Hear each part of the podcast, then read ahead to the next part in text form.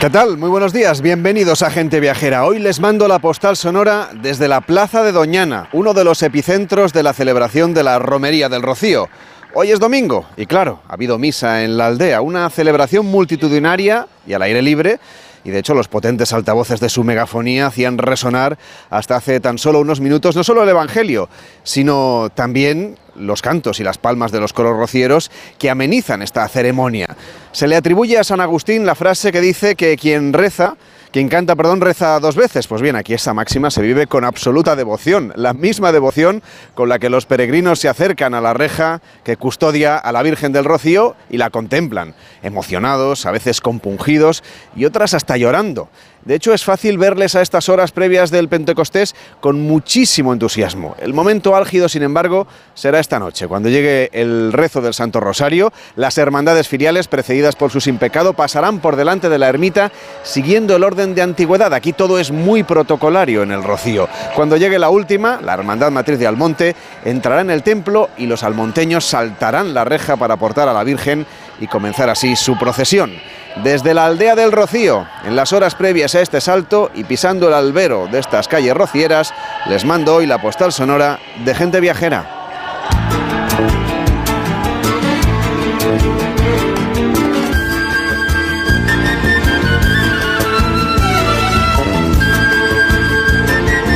Gente viajera, el programa de viajes de Onda Cero con Carlas Lamelo.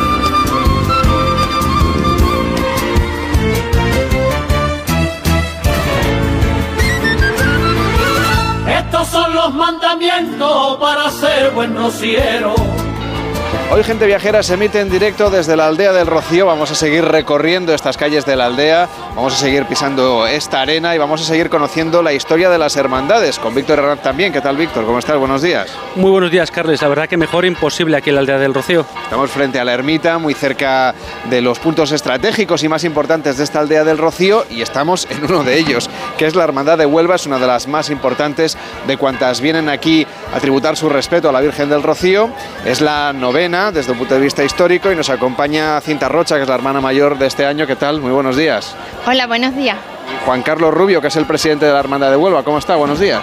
Estupendamente, buenos días. Bienvenido. Decíamos, que es una de las más importantes, la novena desde un punto de vista histórico. Ustedes llevan eh, peregrinando, haciendo romerías aquí al Rocío desde principios del siglo XIX. Sí, prácticamente, aunque la antigüedad sea de, de ya la última, el último tercio del siglo la hermandad venía desde principios del siglo XIX al Rocío, sí. ¿Qué tal ha ido la romería de este año? Pues muy bien, gracias a Dios, porque hemos tenido unas circunstancias meteorológicas adecuadas, llovió unos días antes y el camino que habitualmente el nuestro es muy pesado por, por el tema de las arenas y en la época y sobre todo por el tamaño que tiene la hermandad, que es la más grande que entra en el Rocío pues este año pues prácticamente se nos ha regado el camino por la naturaleza y hemos tenido un, caminar más, menos, menos complejo, ¿no? Nosotros que les vemos entrar todos los años y que incluso tuvimos la ocasión en 2019 de acompañar a la hermandad eh, haciendo el camino desde Huelva, sabemos que este año, y lo hemos visto, que venían menos, o sea, había mucho polvo en los trajes, pero algo menos, ¿eh? justamente por eso, se había sentado un poquito el terreno con la lluvia. Sí, algo menos, algo menos. Tenéis que tener en consideración que la hermandad desplaza pues cerca de 15.000 personas, que es un porcentaje de la población muy grande. Podemos decir que viene toda Huelva, porque es probablemente la devoción más fuerte que hay en, en la capital. Y traemos un número de peregrinos a caballo, en carros y, y andando elevadísimo, ¿no? Para que os hagáis una idea, Huelva mueve por encima de 2.500 caballos, en torno a 600 mulos para los carros y, en torno también a unas 7.000 personas andando, peregrinos que vienen de promesa. ¿no? ¿Y cómo es la logística para preparar todo esto durante pues, un año? Pues como la de un ejército, porque prácticamente es una población en marcha, ¿no? Es muy compleja porque requiere mucho, muchos medios, sobre todo para prevenir los riesgos sobre las personas y sobre el medio natural. Y eso exige pues, pues dotarse de, de medios, de infraestructura muy considerables en relación con el transporte para evitar los, problemas de atasco, en relación con la salud de las personas, con, traemos pues ambulancias medicalizadas, desfibriladores, traemos atención a los animales, veterinarios, herradores y un montón de gente trabajando para que, para que la caravana llegue sin contratiempos al Rocío. ¿no? nos consta que, por ejemplo, cuando se hacen algunas paradas en medio del camino, porque conviene descansar un poquito para luego seguir andando, cuando, cuando los que primero se pararon se ponen otra vez en marcha, todavía no han llegado los últimos. Sí, tenéis que haceros una idea también que la, comitiva puede llegar a tener 10 o 11 kilómetros de longitud, ¿no? Y, eh, bueno, pues para cumplir los horarios es necesario adaptarse muy bien a esas circunstancias, porque los periodos de sesteo, de pernocta, están muy medidos y al mismo tiempo pues las etapas en el camino también, es decir, que, que no es algo que se deje a la improvisación en estos momentos porque sería imposible. Este viaje también es un viaje de encuentro, de hermandad como hermana mayor. Eh, ¿Cuál es el ambiente que se vive en los días de romería? Pues un ambiente muy bonito, un ambiente de hermandad. Aquí en la Casa Hermandad todos los hermanos vienen y, pasan junto a la Junta Directiva y, a la, y conmigo con la hermana mayor los días estos previos a, que, a la llegada de la Virgen. Para que la gente lo sepa, ¿cuál es la labor que hace la hermana mayor durante todo este año? Representa a la hermandad de Huelva junto, a la, con, junto con la Junta y, y, nada, y trae a su sin pecado hacia la, hacia la Blanca Paloma y que todo salga bien. Estamos seguros de que alguno de los oyentes está familiarizado completamente con la historia del Rocío. Nosotros hacemos el programa tradicionalmente todos los años aquí en la aldea, pero por si acaso vamos a recordarle a la gente viajera la importancia del sin pecado, de su simbología y de lo que representa. Es el gran orgullo de las hermandades. Sí, sí, la verdad que sí, que es un gran orgullo para la, la hermandad traer a su sin pecado hacia el Rocío y sobre todo la hermana mayor sabiendo la responsabilidad que, que tiene historia hay detrás de este sin pecado? Pues una historia muy interesante. De, hoy, este año, celebramos también pues, la reciente restauración de estos enseres del sin pecado y de la carroza, que tienen ya, el sin pecado se hizo en el año 39. Eh, por, la, por el taller de Esperanza Elena Caro y es una de las obras de, bordado más importantes del siglo XX y, que tiene un valor eh, devocional y, sentimental para los nubenses muy alto. En el 36 se quemó el antiguo Sin Pecado, que era de Rodríguez Ojeda, y se hizo este otro que tiene muchísimo mérito y es reconocido como una de las obras de arte del Rocío. Y la carroza en concreto es un diseño de Cayetano González que emula las carrozas. Esta es la única carroza que entra en el Rocío, no es una carreta las carrozas de la Casa Real, de los Borbones del siglo XVIII, que utilizaban en los grandes eventos, las grandes demostraciones reales, y el, artista, pues, eh, eh, mirando unas obras que hay en el, en el Museo de Bellas Artes de Sevilla, pues sacó una idea que le permitió hacer este diseño. Cayetano González era un, escultor muy, muy reconocido, tiene, tiene obras, eh, por ejemplo, la Semana Santa de Sevilla muy destacadas y la verdad que tiene una singularidad que se distingue del resto de, de las carretas que entran en el Rocío, por su esbeltez, por su manera de andar y por la manera que tenemos de, de sonarla, ¿no?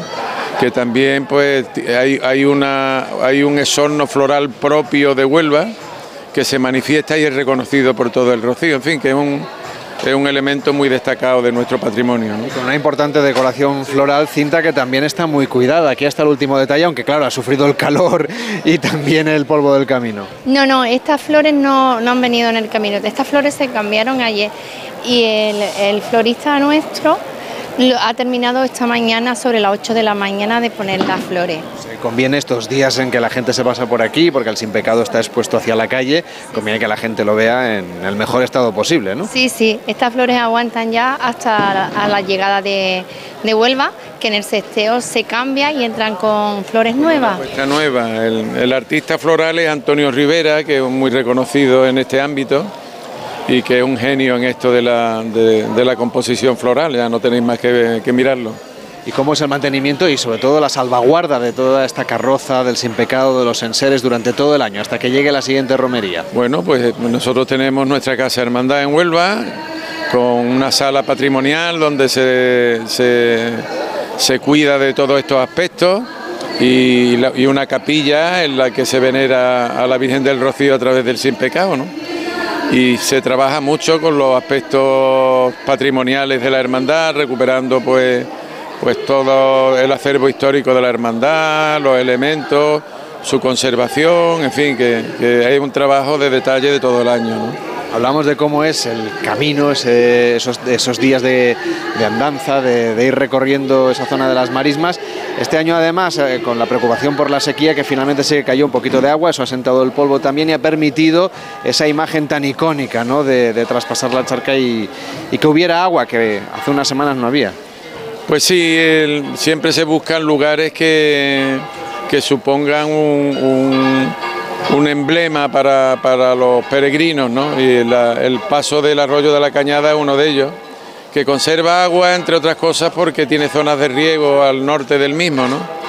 Pero de todas maneras el problema del agua es muy grave, nosotros lo hemos sufrido este año en la Pernosta, que está perfectamente preparada por la Administración, sobre todo por el espacio natural, y que este año pues, el nivel del acuífero está muy por debajo de las tomas que se han utilizado habitualmente lo que da idea de las circunstancias por las que atraviesa el Parque Nacional de Doñana. Los rocieros nos tenemos que convertir en los principales garantes de este patrimonio porque tenemos una renta de disfrute que es atravesarlo todos los años con destino a la aldea, teniendo en consideración que el santuario de la Virgen está en un santuario natural que es Doñana, que es una de las cuestiones eh, más importantes que tiene nuestro patrimonio a nivel andaluz. Y yo creo que español, desde luego, vamos a hablar del recorrido y sobre todo de los kilómetros que se hacen. ¿Cuánto, cuánto dura esa romería? La romería dura, eh, tiene 61 kilómetros de camino, con lo, que se hace por Huelva, casi hasta 70 kilómetros divididos en, dos jornadas. Hay dos puntos clave, esa salida de Huelva, y con esas mm, chaquetas inmaculadas blancas, y la llegada, que ya deja el rastro el polvo del camino. Son dos puntos muy culminantes en los que ustedes se encuentran también con la Hermandad Matriz del Monte. Sí, sí, ese es el momento, la verdad que un momento emocionante, con mucha ilusión de tú llevarle la carroza junto a tu sin el viernes por la noche cuando llegamos del camino, presentársela a la hermana mayor y a la matriz en su casa. Cinta Rocha, hermana mayor de la Hermandad de Huelva, gracias por acompañarnos, que vaya bien este año como hermana mayor, hasta la próxima. Muchas gracias a ustedes. Y Juan Carlos Rubio es el presidente de la Hermandad de Huelva, gracias por atendernos, por acompañarnos, por estar hoy en Gente Viajera, hasta la próxima. Gracias a vosotros y aquí estamos con los brazos abiertos para que necesite. Seguimos paseando por la aldea del Rocío, Víctor, recordando en el año 2019, tú tuviste la ocasión también, bueno, hicimos juntos eh, esa romería junto con la Hermandad de Huelva en un recorrido que como ahora decíamos tiene varios kilómetros, son tres días andando hasta llegar aquí y con varios momentos muy emotivos. Cuéntale a la gente viajera poco qué recuerdas de aquella experiencia. Pues la verdad es que era una experiencia dura para el cuerpo, pero alegre para el alma y además entiendes por qué se llama hermandad, porque no nos conocían de nada la Melo y nos trataron como parte de la familia. Aparte, bueno, coincidirás conmigo que el lujo de poder caminar por Doñana con la hermandad de Huelva, pues la verdad es que es una cosa que se vive solo una vez en la vida y luego las curiosidades, ¿no? De llegar a un punto donde íbamos a, a hacer noche y al día siguiente cuando levantábamos todavía llegaba gente a hacer la pausa, ¿no? Era una cosa que dices, ostras, es que realmente cuánta gente se moviliza para hacer el Camino del Rocío, ¿no? Una experiencia realmente trascendental, podría decirse. Claro, hay muchas imágenes, ¿no? El polvo, cómo se va eh, pues levantando conforme van pasando sobre todo los caballos, al menos aquel año que no había llovido, a diferencia de este, aunque había polvo, siempre hay polvo en el camino, pero claro, cuando llueve, pues asienta un poquito el terreno y, es todo de otra manera, por, otra parte, pero pese a todo, lo que hay es eh, mucho colorido, mucho colorido sobre todo en los trajes,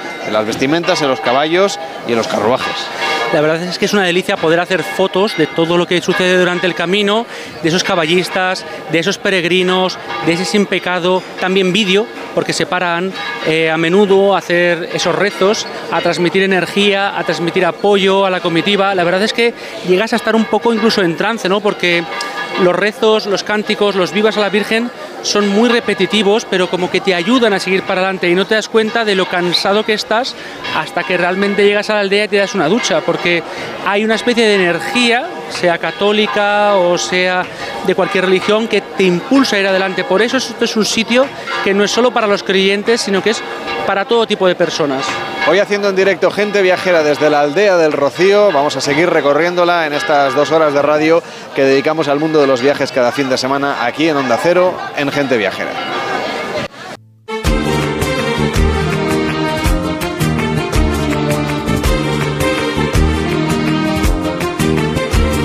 En Onda Cero, Gente Viajera, Carlas Lamelo.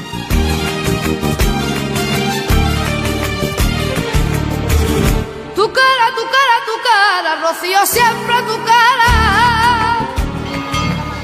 Siguen llegando las hermandades hasta la aldea del Rocío y tenemos con nosotros a la hermandad de Bruselas, que es en realidad la hermandad de Europa. Nos acompaña Katy de Miguel, que es la hermana mayor. ¿Cómo está? Muy buenos días. Hola, muy buenos días. Aurora Herrera, ¿cómo está? Buenos días. Hola, buenos días. Y Mariloli Ojeda, ¿qué tal está? Buenos días, muy bien. El, el Rocío siempre encantada, ¿va? ¿Cómo está siendo este, esta romería de 2023 para la hermandad de Bruselas? Maravillosa, la verdad. Está siendo maravillosa. Aunque no hemos venido muchos, pero los, los momentos maravillosos que estamos viviendo no los olvidaremos, vamos. Hay algo curioso y es que la hermandad europea o la hermandad de Bruselas, que es la suya, eh, evidentemente hay una parte importante de sus integrantes que son españoles que residen en Bruselas o que residen en Europa, pero también hay gente de otras muchas nacionalidades, sobre todo de Hispanoamérica, ¿no? Sí, hay mucha, hay, hay colombiana, hay venezolana, concretamente esta mañana eh, le hemos impuesto la medalla a una venezolana que vive en Italia y ha venido expresamente al Rocío para, que, para recibir la, medalla de Bruselas, que la hemos conocido en Zoom rezando un rosario que rezamos semanalmente. Ustedes se reúnen cada semana para rezar el rosario ahí en Bruselas. Por Zoom, por Zoom. Ah, por Zoom. Por Zoom. Por videoconferencia, qué, qué, moder- qué modernidades. Es que hay mucha gente que estamos fuera. Entonces, claro, para que estemos conectados todos, lo hacemos por Zoom. Pues la mayoría viven ustedes en Bruselas, ¿no? Mucha, una, como dice Katy, 50-50. Katy, ¿de otro, ¿en qué otros lugares de Europa viven los miembros de la hermandad? Pues básicamente vivimos más o menos eh, la mitad en Br- Bruselas y la otra mitad más en España.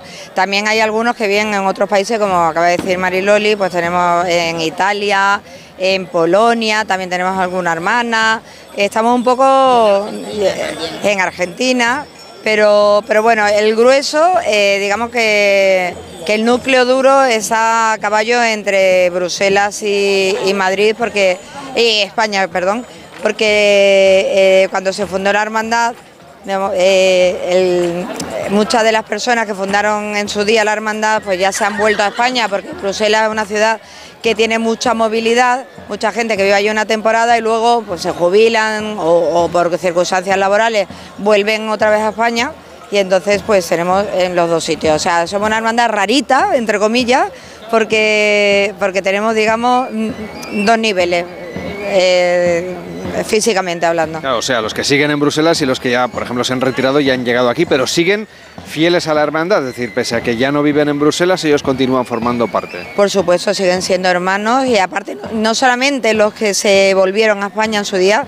sino que cada vez tenemos más hermanos que no viven, no residen físicamente en, en Bélgica, pero que se hacen hermanos viviendo en otras zonas de, de la Unión Europea o de España y, y se hacen hermanos. ¿Y por qué Bélgica o por qué Bruselas? ¿Es porque es la sede de las instituciones comunitarias? Pues yo creo que es algo un poco simbólico, porque cuando se cuando empezó esa aventura, allá por el 94, en el 96 nos hicieron asociación, bueno, hermandad, eh, no filial todavía, pero una asociación de, de católicos, y en, el 2000 la hermandad matriz nos, nos hizo hermandad filial. Y, ahí, pues claro, eh, fue un momento que nos eh, unimos mucha gente, muchas nacionalidades. Entonces me dice, ¿por qué? Digo, pues porque la misma raíz, el mismo ADN de la hermandad es así. Somos cada uno de su padre y de su madre. No tenemos un, no tenemos un, un- un link, una unión, digamos, una perten- un sentido de pertenencia a un lugar físico de España, sino que cada uno de un lado. O sea, que tenemos dentro de, de España, o sea, aparte de los extranjeros que pueda haber, dentro de, España, pues hay gente de Murcia, hay gente de Málaga, gente de Madrid, gente de Asturias, gente de- dentro de Andalucía, de todas las provincias. Entonces, tenemos ese puntito especial que es que nadie es de un sitio físico concreto. Y Mari, vínculo emocional con el rocío. con el gusto por volver a las raíces, a cuando te sientes fuera de España, necesitas tener, vincularte. Y es ese vínculo emocional lo que realmente nos une. Claro, hay, hay gente que vive por ahí en Bruselas y que lleva muchísimo tiempo, ¿no? Alejada de su país. Pues sí, yo misma estuve 10 años, acabo de regresar a España, a Málaga, Mariloli también vivió muchísimos años, sus hijos siguen viviendo allí y ahora ella ha vuelto a Sevilla y bueno, como eso, innumerable número de hermanos, ¿no? Mariloli, hablábamos del proceso para convertirse finalmente en una hermandad. Eh, ¿Cómo fue todo ese periodo desde que ustedes iniciaron como asociación en los años 90 hasta que consiguieron finalmente el reconocimiento? Nosotros, asociación, asociación, nunca fuimos. Nosotros desde el principio, el obispo de Bruselas, Malina, nos hizo hermandad canónica. Desde el principio, serían en 94, 93 no, o 96. Y de hecho te, te puedo contar una anécdota muy, muy simpática. La primera, un- en 96 vinimos al Rocío sin ser filial de Almonte, pero nosotros era- em- éramos hermandad canónica y compartíamos una casa de estas pareadas con la hermandad de Palma de Mallorca, con la asociación. Y entonces ellos pusieron un letrero Asociación de Palma de Mallorca. Nosotros pusimos Hermandad de Bruselas. Y vinieron a casa y nos dijeron, la hermandad matriz se va a enfadar con vosotros muchísimo. Vosotros no sois hermandad. Y nosotros le dijimos, nosotros somos hermandad. No somos filial de Almonte, pero somos hermandad canónica. Total, que pusimos un libro de firma y vino la hermandad matriz y nos firma y nos pone de la hermandad matriz de Almonte a la hermandad de Bruselas. Y fuimos corriendo y le dijimos, ¿somos hermandad o no somos hermandad? Y después ya, pues es verdad que hicimos muchísimas cosas. ¿Y qué pasa? Pues que la visibilidad de que la Virgen del Rocío traspasase las fronteras de España, pues era muy importante, no era igual a ser cualquier otro pueblo de España o ciudad o no sé qué. Entonces la Hermandad Matriz desde el principio tuvimos mucha relación con ella. Veníamos aquí, hacíamos reuniones. No, digo que de hecho eh, tenemos que agradecerle mucho a la Hermandad Matriz el apoyo que siempre nos ha prestado, porque viniendo de tan lejos y siendo una hermandad tan humilde, siempre ha tenido muy claro ese objetivo que tenemos la Hermandad de Bruselas de propagar la, la devoción de la Virgen de Rocío por Europa y que nosotros, como nosotros la llamamos Nuestra Señora de Europa, y entonces la Hermandad Matriz del Monte, yo creo que eso siempre la ha tenido muy claro y en eso nos ha apoyado muchísimo y siempre se lo tendremos que agradecer. ha apoyado, pero no nos ha dejado ahí, sino que para hacer hermandad matriz fue allí el obispo de Huelva, el, el capellán de la hermandad del Rocío, que en aquel momento era el padre Capado, don Diego Capado, el nuncio, o sea, todos fueron allí realmente a ver quién éramos, porque no nos van a hacer filial así como así, y fueron, entre comillas, a examinarnos. Como nos decía, primero ustedes eh, fueron nombrados como hermandad en Bruselas por parte del obispo de Bruselas. ¿Cómo se le cuenta a un obispo belga que es una hermandad rociera? Bueno, yo creo que fue facilísimo porque yo creo que realmente, realmente el pobre no entendía lo que era realmente y nos hizo rapidísimo. Pero, pero estaba encantado desde el primer momento. Al, al principio fue un poco como, bueno, esto a ver de por dónde nos sale, pero después eh, estaba entregado. Y la verdad que, que eso también es un poco nuestra labor de, Y tienen un proyecto también muy viajero, que es ese camino rociero europeo, que es un camino simbólico. Evidentemente aquí las hermandades vienen casi todas a pie desde el- su lugar de origen y presentan su sin pecado a la Virgen del Rocío. Ustedes, claro, no pueden venir caminando desde Bruselas y hacen un camino simbólico, aunque sí que es verdad que una vez hubo un grupo que durante tres meses estuvo caminando hasta llegar aquí, al Rocío. Desde Bruselas al Rocío. Fuimos inaugurando diferentes etapas y cada una de las etapas era madrinada por una hermandad de España. La primera fue Bogán, que fuimos nosotros lo que, la que nos quedamos como madrina. Después fue Rocamadur, que, la, que fue Ronda, la que fue a madrinarla. Chartres, que fue Arcos de la Frontera. Después Lourdes, que fue la hermandad matriz, la que fue a madrinar la etapa de Lourdes. Y ya entramos en España. Verdad que, hubo un grupo de peregrinos de Huelva que hicieron el camino eh, físicamente desde Bruselas hasta el Rocío tardaron tres meses más o menos, recorrieron como 400 pueblos, lo que pasa es que hicieron una variante que al llegar a Madrid se desviaron hacia Extremadura y pasaron por Guadalupe y luego eh, por la Virgen de Cinta, con lo cual también se amplió ese camino europeo rociero con esa variante y entonces la, la Basílica de la Virgen de, de Cinta en Huelva también forma parte del Camino Rociero Europeo. y ustedes no solamente cumplen con esa promesa de venir aquí todos los años en tiempo de romería rociera, ahora en este fin de semana de- del mes de abril o de mayo, cuando corresponde, sino que hacen ustedes también esa peregrinación extra a la que también están comprometidas todas las hermandades y que tienen todo un año para hacer.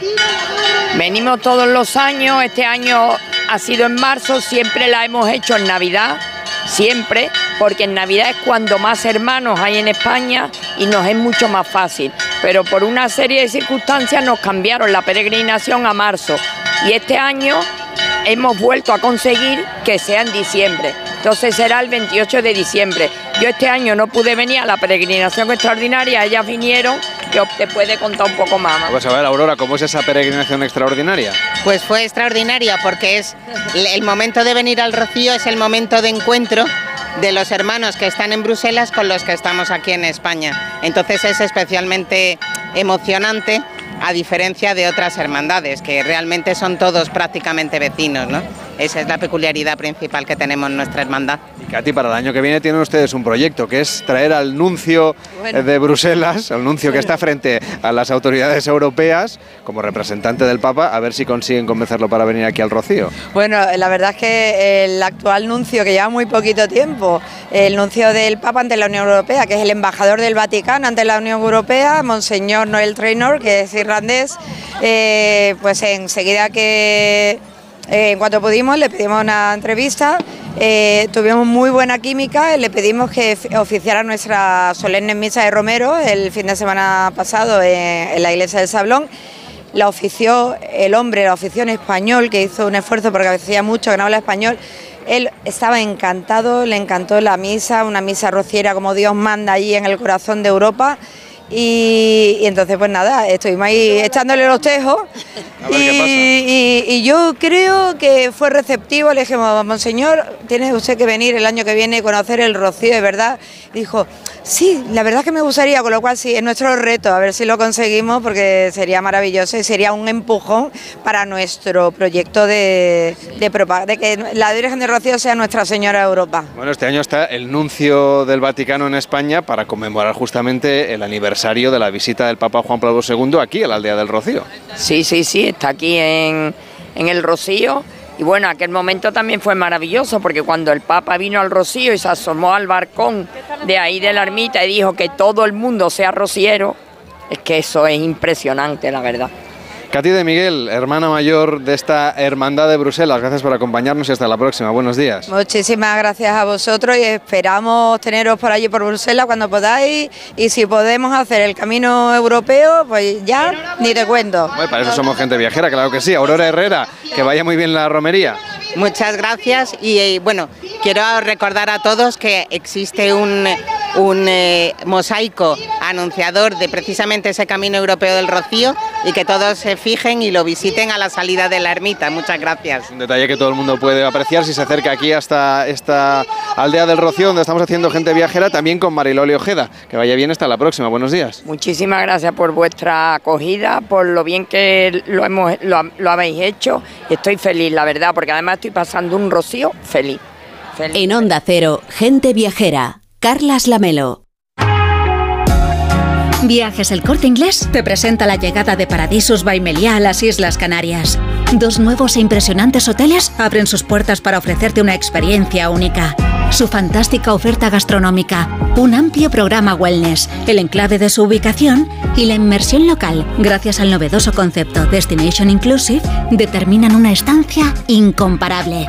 También puedes disfrutar de exclusivos servicios en su concepto de reserve solo para adultos o con Nicté, un servicio premium para familias.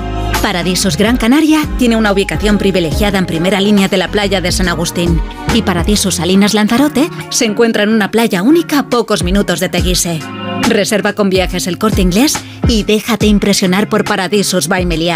Además ahora, consigue hasta 500 euros en un cupón regalo del corte inglés, hasta un 20% de descuento y sin gastos de cancelación. Consulta condiciones. Pensando en tus próximas vacaciones en Ibiza, descubre Vibra Hotels, la mayor cadena hotelera de la mágica isla de Ibiza. En pareja, solo, con familia, Vibra Hotels tiene un sitio para ti en las mejores zonas de Ibiza. Aprovecha ahora los descuentos disponibles solo en nuestra web vibrahotels.com. Vibra Hotels, el paraíso más cerca.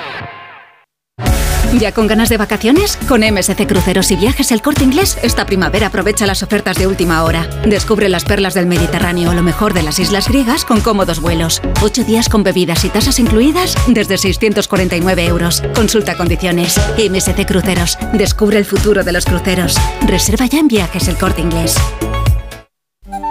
Día 4 de junio, jornadas calderonianas en Yepes, Toledo. Un viaje por el Yepes de Calderón. Ven y disfruta de la Ruta de los Palacios o la Ruta de la Picota. El día 10 de junio, rutas nocturnas, el Yepes Invisible, con la participación especial de Carlos Hipólito. Ven el 4 de junio al Yepes de Calderón. Fiestas de interés turístico regional. Espectáculos originales de Yolanda Mancebo. Consulta horarios e información en el 605 89 24 68 y en turismoyepes.hotmail.com.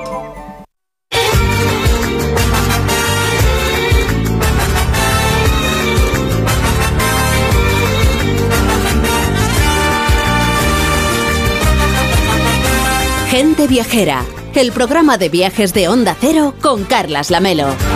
Vuelvo a verte, Rocío, como tenía que ser. Como tenía que ser. Rocío, como tenía que ser. Hoy vuelvo a verte, Rocío, como tenía que ser. Como tenía que ser. Las 12 y 41, las 11 y 41 en Canarias. Este fin de semana, Gente Viajera se emite en directo desde la aldea del Rocío, en Huelva, para celebrar esta romería con los oyentes, con la colaboración de Calzados Callahan y la denominación de origen Rueda y el apoyo de Adarsa Motor, concesionario Mercedes-Benz para Huelva, Estrella Galicia y El Milagrito. Y estamos ahora mismo viendo procesionar a los impecados, que son los estandartes de las diferentes hermandades. Ya no están subidos a los carruajes de gala, sino que ahora están siendo portados por los miembros de las hermandades. Y aquí escuchan cómo zarandean unas campanillas para darle la bienvenida a cada uno de los diferentes estandartes que van procesionando. Han salido ya de la ermita de la Virgen del Rocío, que tenemos aquí a nuestra derecha, y se encaminan hacia la Plaza Doñana, donde está, por cierto, la casa de Onda Cero y donde estamos haciendo parte de la programación de esta cadena. Nosotros, los de Gente Viajera, caminando por la aldea del Rocío, y me acompaña Ángel Martínez Bermejo. Hasta ahora, ¿qué tal Ángel? ¿Cómo estás? Muy bien, buenos días, Carlos. Es una experiencia realmente sorprendente y sobre todo muy sonora. Es una experiencia que seguramente los oyentes están escuchando, ¿verdad? Sí, porque es algo realmente espectacular porque estamos en un momento único del año en un lugar que realmente también es único. Pues me parece que en cuanto pasa el siguiente Sin Pecado nos vamos a, a colocar junto a ellos para acompañarles en esta parte de procesión, así que los oyentes irán escuchando también cómo suena esta aldea del Rocío, como venimos haciendo tanto ayer como hoy, en este lugar que me gustaría que compartieses con los oyentes cómo estás viviendo tú estos días en la aldea del Rocío. Bueno, pues lo estoy viviendo evidentemente como imagino que todos los que venimos aquí estos días, recibiendo impactos de color, de vida, también de ideas, ya que asistimos a un momento especial, como he dicho. Es, evidente que si hablamos de sensaciones, de ambiente, la palabra que surge es emoción. Probablemente tenemos que decir emociones con mayúscula, pero la emoción rociera llega de muchas maneras que se añaden a las que los peregrinos ya traen de casa y que se va acumulando durante los días que puede durar la romería, que algunos hacen a pie. Pero aparte de lo que viven los peregrinos, los miembros de las hermandades, está el ambiente que se siente con solo bajarte del coche, dejaron el aparcamiento como es obligatorio en un extremo de la aldea y adentrarse en las calles de arena. Este hecho, dejar el coche, es el paso que se exige para adentrarse en, la- este universo poco probable. Aquí las calles no están asfaltadas, son de arena. ¿Y, y cuántas poblaciones podemos conocer en que las calles sean así, de esta manera? Pues muy pocos. Bueno, no es la primera vez que vienes al Rocío, como decíamos, ahora estamos acompañando a una de las hermandades, escuchan los tamboriles, escuchan los flautines, lo que es este sonido tan característico del Rocío. No es la primera vez, decía, que tú vienes hasta aquí, llegaste hace 40 años, viniste por primera vez. ¿Sientes los recuerdos de aquella visita? No sé, ¿puedes hacer alguna comparación respecto a lo que habías vivido? Eh, sí, bueno, por supuesto hay cambios, pero pervive sobre todo la. Se me impone la sensación de que buena parte de este ritual ha permanecido en su esencia inmutable. En el Rocío, estos días en la aldea se asiste a comportamientos que tienen mucho de ritual. Las cosas se hacen cuando, dónde y cómo toca y por quien puede hacerlo. La presentación de las hermandades ante la Virgen en la ermita es un ritual muy planificado perfectamente ordenado, lo que no quita que surjan brotes de emoción y por supuesto también de elegancia y de belleza. La planificación no va en contra de la chispa, ni de los nervios, ni de la vida. Un detalle que ha cambiado es que, por ejemplo, hacen falta dos días para que las hermandades se presenten, ya que cada vez hay más y un día no es suficiente como antes. La veneración a la Virgen del Rocío hace que surjan nuevas hermandades en diferentes lugares, pero mm, para algunas de esas es la primera, de hecho este año es la primera vez que viene alguna, aunque otras ya eh, son hermandades de hace siglos. Sí, lo hemos venido contando, hemos venido hablando con ellos. Aquí hay muchas emociones mismas que las que sienten los peregrinos. Hay diferentes maneras también de vivir este rocío. Hombre, lógicamente son diferentes, no hay, no hay otra posibilidad. La intensidad con la que se viven estos días no puede ser comparable, aunque está claro que las emociones crean un vínculo y no necesariamente entre los miembros de las hermandades, también con el que está a tu lado en cualquier momento. Por ejemplo, el viernes estaba en la ermita cuando llegaron dos peregrinos con su macuto, su bastón y su capa de polvo por encima, un poco colorados por el, por el sol, de dos o tres días de peregrinación, y al llegar se postraron en la reja ante la Virgen y empezaron directamente a llorar. Eran dos ciarrones de estos fuertes con el pelo arrapado y tatuajes, pero les podía la emoción de haber llegado al final de una peregrinación. Y entonces, con toda la naturalidad del mundo, la señora que estaba al lado, que en ese momento se ocupaba de hacer una foto a la Virgen con el móvil, lo dejó todo y pasó una mano por la espalda de uno de ellos, una manera de compartir el momento, de entender la sensibilidad de los demás y demostrar que entiendes al desconocido. Claro, que la emoción además religiosa no está reñida con la fiesta, lo hemos visto en las noches de- del Rocío. En estos días que estamos pasando en la aldea del Rocío vemos cómo corren parejas dos de las más profundas y contradictorios modos de existencia humana, el rito y la fiesta, lo que está estrictamente tasado y organizado y lo que surge de la improvisación y la alegría.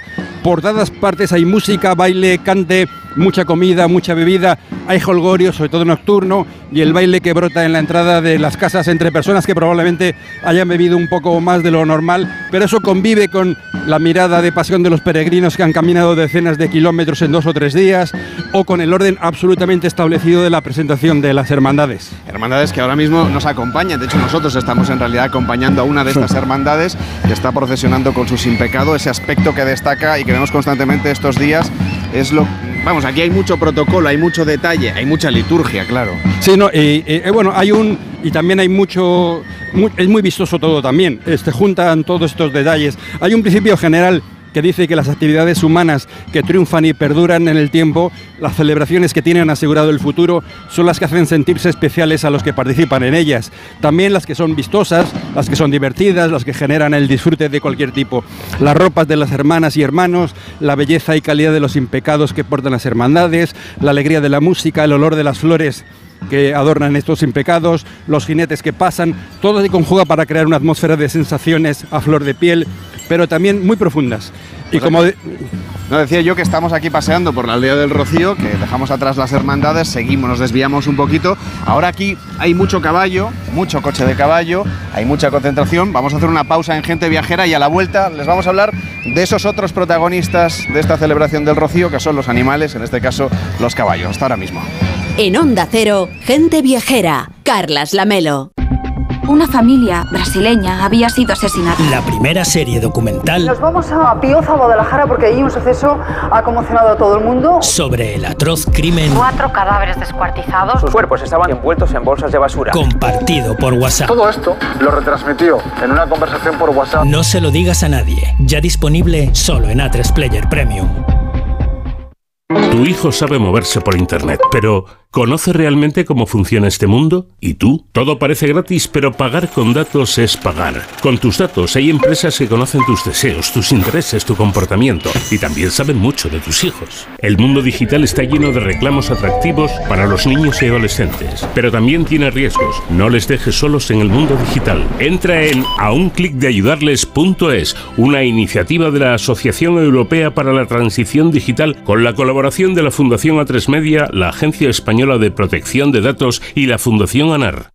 ¿Conoces los podcasts de turismo de Austria? Este mes descubrimos la ciudad de Salzburgo, un destino que combina historia, cultura y naturaleza en un solo lugar. Cierra los ojos y te transportaremos a una ciudad única. Pasearás por su centro histórico declarado Patrimonio de la Humanidad por la UNESCO. Conocerás la casa donde nació Mozart y disfrutarás de música en vivo en sus festivales de verano. No te pierdas el nuevo podcast de Salzburgo en austria.info.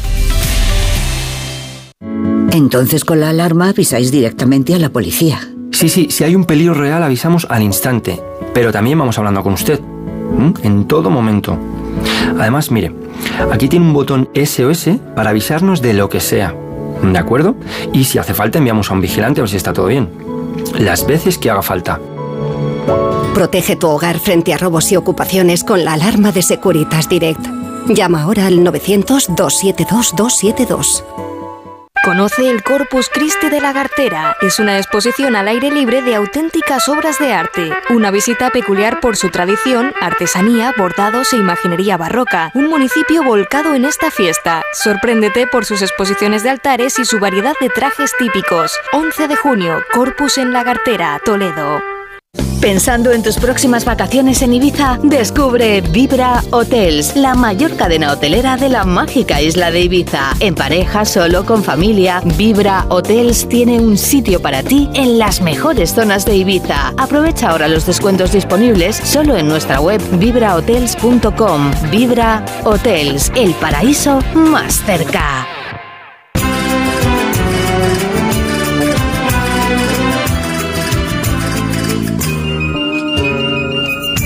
Gente Viajera, sábados y domingos a las 12 del mediodía, con Carlas Lamelo.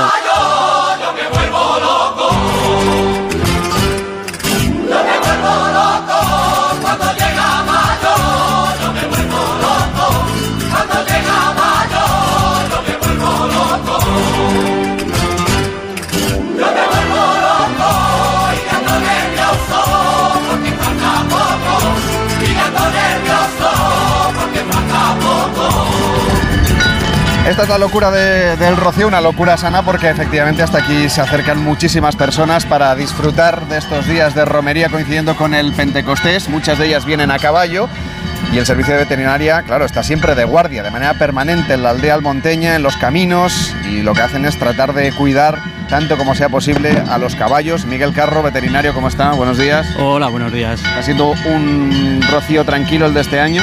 Está siendo un rocío muy tranquilo, la verdad es que las temperaturas nos están acompañando y gracias a eso estamos teniendo muy pocas incidencias, los romeros están cuidando muy bien a sus animales, estamos realmente satisfechos. ¿Nota usted mayor conciencia por el bienestar animal en los últimos años? Absolutamente, absolutamente. El, el bienestar animal ha, ha sido de un tiempo a esta parte un tema muy importante y en boga en nuestra sociedad y eso se traduce en, en que aquí en la Romería del Rocío, en todas las romerías en general, eh, eh, las incidencias sobre el maltrato animal han descendido drásticamente y la verdad es que estamos muy satisfechos. ¿Y cómo se adaptan los caballos, que al final no dejan de ser animales eh, eh, pues, eh, salvajes, por supuesto? ¿Cómo se adaptan al hecho de que haya tanto ruido, petardos, campanas, tamboriles, flautines, en fin, y otros caballos, claro? Bueno, la, verdad es que la mayoría de los caballos que acuden a la romería ya no es su primer rocío, entonces desde, desde jóvenes digamos que viven este ambiente y este ruido y esta, esta animación, ¿no? De todas maneras también los jinetes saben perfectamente qué caballos elegir a la hora de traer al rocío, si hay algún caballo nervioso que no está suficientemente domado, pues evitan, evitan traerlo, evitan introducirlo paulatinamente a lo que es esta romería. En general es increíble, la verdad, la gente cómo puede manejar sus caballos, su charrer en, en esas aglomeraciones y no tenemos ningún tipo de incidencia, la verdad es que los animales se portan fenomenalmente. Manuel Charrón, ¿cómo estás? Buenos días. Pues muy bien, aquí con Miguel, estuve disfrutando, disfrutando. Oye, si nos subimos a un caballo y hay que hacer fotografías, ¿cómo nos adaptamos para hacer esas fotografías desde el caballo? Pues mira, eh, ayer tuve la posibilidad, porque ap- aprovechando la, ama- la amabilidad de la gente, eh, le, le dije a un jinete que si me podía subir al caballo para hacer alguna foto. Y la verdad es que pude comprobar que no es fácil hacer las fotos desde, desde arriba de un caballo porque el animal eh, se asusta eh, y, tener la cámara encima eh, y lo único, no cambiar el objetivo, tener cuidado con el polvo como dijimos ayer y sobre todo tener la, la cámara siempre colgada al cuello porque en algún momento tenemos que utilizar las dos manos para agarrar el caballo y la cámara siempre va a quedar colgada de, de nuestro cuello.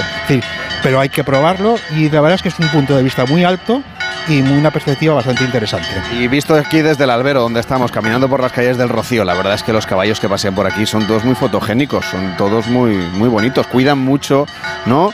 El- la el- estética, la estética. La estética, bueno, Miguel aquí nos puede ayudar. Yo le he preguntado y yo no entiendo, pero hay mucho caballo español. Hay un caballo realmente bonitos, con muy bien cuidados. Yo les veo que están muy bien cuidados y muy fotogénicos. La verdad es que es un animal eh, que es, es muy agradecido a la hora de hacer fotos. ¿eh? ¿Cuál es la raza predominante que hay por aquí? Aquí la raza predominante es el pura raza español es, y sus cruces, pero en general la pura raza española. Al, al respecto de lo que decías sobre la fotogenicidad del animal, es que tener en cuenta de que el caballo constituye para el romero una parte esencial de la romería.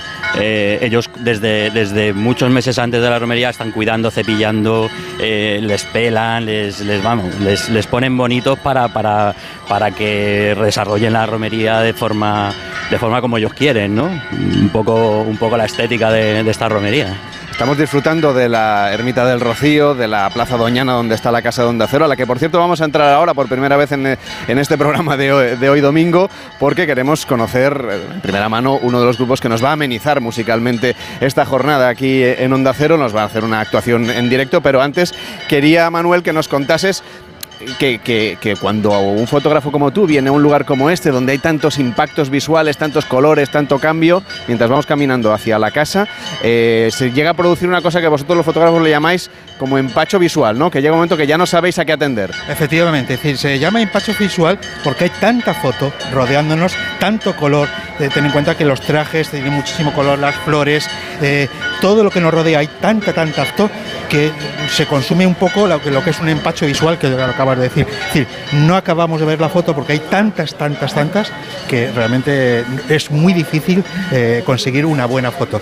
Pero ya te dije ayer, llevo unas 300 fotos y creo que he conseguido dos fantásticas que las podemos ver en el Instagram de Gente Viajera. Venga, pues en arroba Gente Viajera OCR en Instagram puedes ver alguna de las fotografías, también los vídeos que vamos eh, grabando mientras estamos haciendo este programa en directo de Gente Viajera y como les había prometido, una actuación musical antes de llegar a las noticias hoy en jornada electoral, por lo tanto con muchísima atención informativa, también con una trágica pérdida, la muerte de, de Antonio Gala, que, que se ha sabido en los últimos minutos y que ahora les darán cuenta los servicios informativos, pero quería contarles que nos acompaña el grupo Relío, que es un grupo que nace de la fusión de dos solistas consolidadas en el mundo de las sevillanas, Fran Rivera, con cinco discos en el mercado, y Alfonso Sánchez, con tres discos también en el mercado. ¿Cómo está? Muy buenos días. Hola, buenos días. ¿Qué nos van a interpretar? Pues bueno, vamos a hacer, aparte de, de, uno de los temas que tenemos ahora promocionando, vamos a hacer otro que nos encanta, que se llama 15 minutos. No es que dure 15 minutos, ¿eh? ¿Eh? que se llama el tema 15 minutos a la Virgen del Rocío. Es un tema precioso que nos encanta y también lo vamos a interpretar para todos vosotros. Por cierto, les pueden seguir en Facebook, creo. Sí, en Facebook, en Instagram. Estamos, estamos en las redes, estamos en las redes para todo el mundo. Pues adelante, en directo, aquí el Grupo Relío en Onda Cero para llegar a las noticias de la 1, a las 12 en Canarias, en Gente Viajera, buena música en la Romería del Rocío. 15 minutos, Rocío. No preciso mucho más. No preciso mucho más. 15 minutos, Rocío.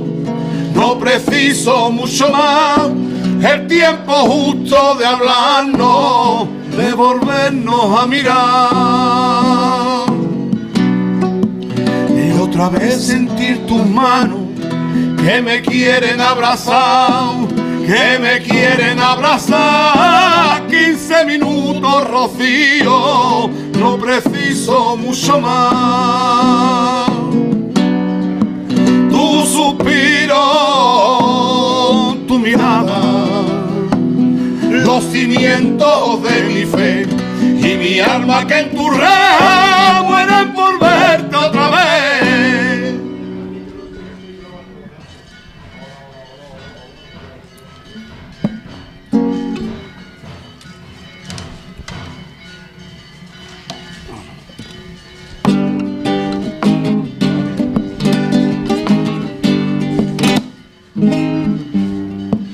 Se le antoja a la Virgen y un traje canastero. Ay, canastero, se le antojó a la Virgen y un traje canastero. Se le antojó a la Virgen y un traje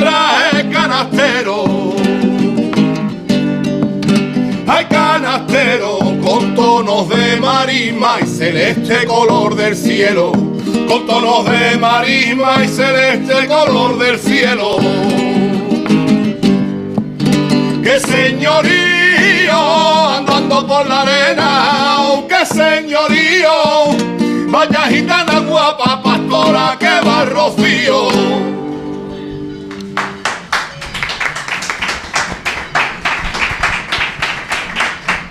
Gente Viajera, el programa de viajes de Onda Cero con Carlas Lamelo.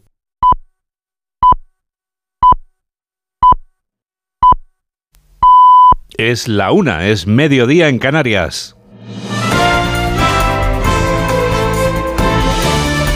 Noticias en Onda Cero.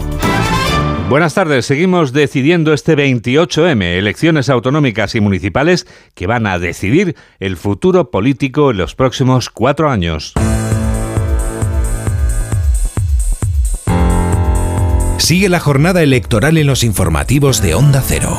Transcurre esta jornada electoral con total normalidad, sin incidentes importantes, solamente alguna anécdota como la de un vecino de Palencia que ha acudido a votar en el barrio de San Antonio con un loro, o la de una mesa en este mismo lugar en la que no se ha presentado ningún titular. Al margen de anécdotas como estas, los líderes políticos siguen ejerciendo su derecho al voto. Lo acaba de hacer en el Colegio Inmaculada Marillac en Madrid la presidenta de la comunidad y candidata del PP a la reelección, Isabel Díaz Ayuso, que ha tenido unas palabras para los periodistas que estaban con ella, como es el caso de nuestro compañero Pachi Linaza.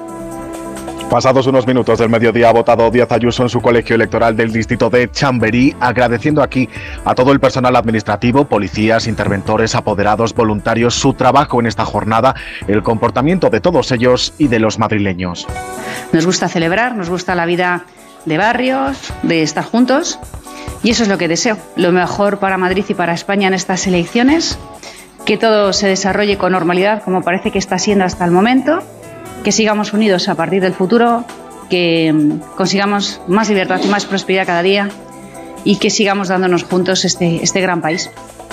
Y a partir de ahora decía, unidad desea la candidata, libertad y prosperidad. El líder de Vox, Santiago Abascal, ya ha depositado su papeleta en el Colegio Público Pinar del Rey de Madrid. Su partido se juega en estos comicios, sigue siendo decisivo en posibles pactos postelectorales, informa Arancha Martín. Que las urnas se llenen de votos libres y votos limpios, ha dicho el presidente de Vox, que ha animado a una participación masiva en estas elecciones.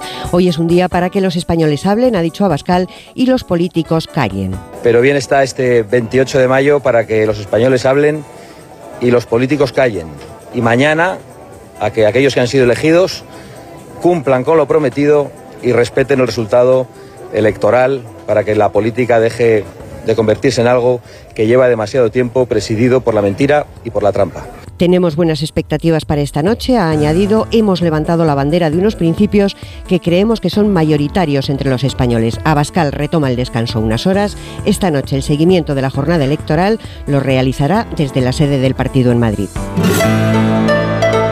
Ya ha votado en el Centro de Adultos de la Balanguera de Palma la portavoz nacional de Ciudadanos y candidata a presidir el Gobierno Balear, Patricia Guas, que ha hecho un llamamiento al voto del orgullo y la coherencia y que ha instado a la ciudadanía a votar por los que van a cambiar las cosas. Carlos León. Ha acudido muy satisfecha y con la cabeza muy alta por la campaña realizada por su partido. Ha pedido a los españoles que acudan a votar y que se vote hoy con orgullo. Así que yo hoy llamo a la dignidad, llamo al voto del orgullo, llamo al voto de la coherencia, de la credibilidad, eh, de los que hemos sido siempre limpios y por eso ese llamamiento a votar por los autónomos, por las familias, por los jóvenes, por los que tanto dan, por los que tanto pagan y no reciben absolutamente nada a cambio. Ha añadido que ha acudido a votar con mucha ilusión y que siempre hablará de tú a tú a los ciudadanos. Esta noche seguirá el recuento desde Baleares, donde ella es candidata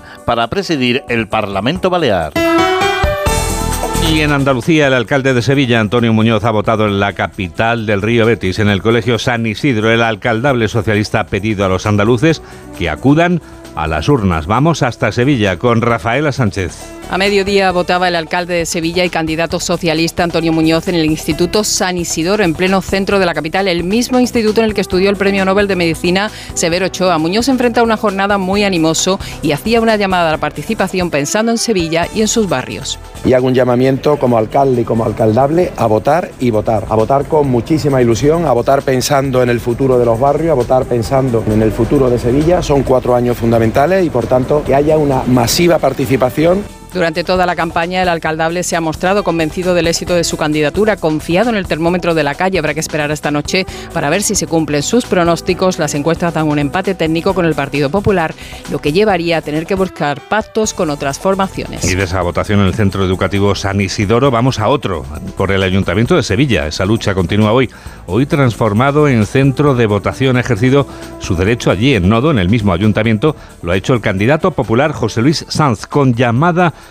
a la participación en este 28M. Volvemos a Sevilla ahora con Marcha con. A las 11 en punto de la mañana llegaba el candidato popular al Ayuntamiento Hispalense, hoy un improvisado colegio electoral ante una gran expectación por los eh, posibles resultados de Sevilla a nivel nacional. Sanz ejercía su derecho al voto. Antes hacía una llamada a la participación. Estoy convencido de que va a ser un día importante para la ciudad y que el Partido Popular va a ser la primera fuerza política, pero insisto, importante día para la ciudad y pido por favor voto, el voto a todos los sevillanos eh, para que sean conscientes de lo que nos estamos jugando hoy. Quiere protagonizar un segundo cambio como el que ya lideró el presidente Juanma Moreno en Andalucía. Una y seis, doce y seis en Canarias. Sigue en marcha esta jornada electoral en la que España decide y que se la cuenta, por supuesto, Onda Cero. Sigue la jornada electoral en los informativos de Onda Cero. Con otra triste mirada ahora, el adiós al señor de la palabra y poeta del amor, Antonio Gala, que ha fallecido a los 92 años en Córdoba. Su figura como poeta y dramaturgo es la que recordamos ahora con Paco Paniagua. Publicó su primera gran novela, Manuscrito Carmesí, en 1990. Con ella ganó el premio Planeta y desde ahí una carrera de éxitos como uno de los grandes de las letras españolas en el siglo XX. La Pasión Turca fue otro de sus grandes títulos. Retirado de la vida pública desde 2011, aquejado de un cáncer de colon, Antonio Gala ha fallecido a los 92 años. Su capilla ardiente se instalará mañana de 10 a 5 de la tarde en su propia fundación que creó para fomentar el talento de jóvenes creadores. Noticias del deporte con David Camps. El descenso y los puestos europeos en juego en la penúltima jornada de Liga en Primera División. Todos los encuentros a las 7 por la permanencia. Valencia Español, Cádiz Celta, Almería Valladolid y Getafe Osasuna, los siete equipos separados por cinco puntos. El Osasuna es séptimo, empatado con el Athletic de Bilbao, que recibe al Elche. A un punto está el Girona, que se mide al Betis. El Barcelona se despide del Camp Nou ante el Mallorca. El Atlético de Madrid, tercero, recibe a la Real Sociedad, cuarto, que quiere asegurar la Champions. El Villarreal visita al Rayo Vallecano. Jugado ayer, Sevilla 1, Real Madrid 2. Las Palmas y el Granada consiguen el ascenso a primera. El Alavés, el Levante, el Eibar y el Albacete jugarán el playoff de ascenso. Y además en juego el primer partido de los cuartos de final de la Liga Andesa de Baloncesto, eliminatorias al mejor de tres encuentros, Real Madrid 28, Gran Canaria 13 en el segundo cuarto, esta noche Tenerife Unicaja, el Juventud gana en el primer envite en Vitoria al Basconia. Y a las 3 Gran Premio de Mónaco de Fórmula 1 Fernando Alonso saldrá segundo por detrás de Verstappen. Carlos Sainz lo hará desde la cuarta posición. Volveremos a informar a las 2 de la tarde, a la 1 en Canarias, en una nueva edición de Noticias Fin de Semana, aquí, en Onda Cero, en la radio. Como el perro y el gato. Es lo que tiene ir al veterinario, que vean lo que le pasa, pero el veterinario ha valorado que esa tos requiere un tratamiento con corticoides y el animal está mejorando. Los gatos que viven en un recinto cerrado y que no salen al exterior, evidentemente en algún momento tienen la curiosidad. Tienen el interés, esa curiosidad. Y si ven una puerta abierta y dicen, pues a ver qué hay ahí al fondo, pues tiran. Aquí está, como el perro y el gato, para pasar ese buen rato. Todo sobre las mascotas con Carlos Rodríguez. Como el perro y el gato. Sábados a las 3, domingos a las 2 y media de la tarde y siempre que quieras en la app y en la web de Onda Cero. Patrocinado por Menforsan, los especialistas en cuidados, higiene y cosmética natural para las mascotas. Te mereces esta radio. Onda Cero, tu radio.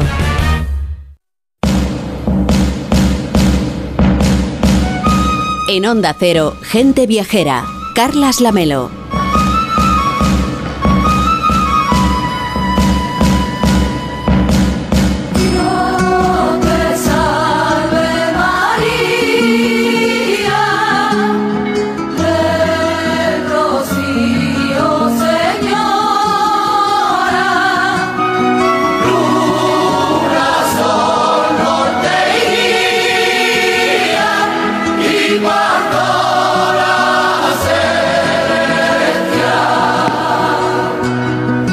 Y nueve minutos, las 12 y 9 en Canarias. Este fin de semana, Gente Viajera se emite en directo desde la aldea del Rocío. Estamos en Huelva para celebrar esta romería con los oyentes, con la colaboración de Calzados Callahan y la denominación de origen Rueda y el apoyo de Adarsa Motor, concesionario Mercedes-Benz para Huelva, Estrella Galicia y El Milagrito. Estamos aquí contándoles todas las novedades de lo que sucede ahora mismo desde la Plaza de Doñana, donde está la casa de Onda Cero, pero vamos a ir caminando. Irene González, ¿cómo estás? Muy buenos días. Estupendamente, Lamelo, ya sabes, aquí disfrutando del rocío. Lo que pasa es que todavía no te has puesto tu traje de flamenca. Bueno, pero ahora vamos directamente a la tienda de Manuela y vamos a ir con Isabel Hernández y me va a decir que me tengo que poner de flamenca porque ya no voy a hacer, ya ha acabado la romería y ahora ya vamos a que nos vean y a ver, ¿verdad? Claro, lo que llevas son las flores, eso sí.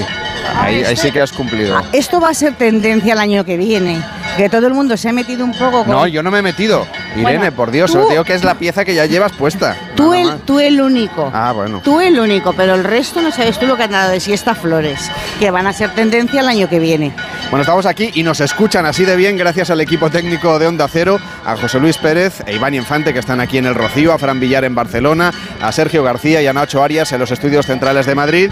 Y tenemos todos estos invitados gracias al trabajo de Alejandra Carril, de Rafa López, de Eva García y por supuesto de Víctor Herranz, que ha sido el que nos ha conseguido todo lo necesario para hacer este programa. Después de las noticias tenemos que explicarles novedades en Gente Viajera. A partir de la próxima semana, cada sábado vamos a viajar en el tiempo y también a través de la historia con alguien a quien los oyentes de nuestra cadena conocen muy bien porque es una de las habituales de Por fin no es lunes y a partir de la próxima semana habitual también de Gente Viajera. Rebeca Marín, ¿cómo estás? Buenos días.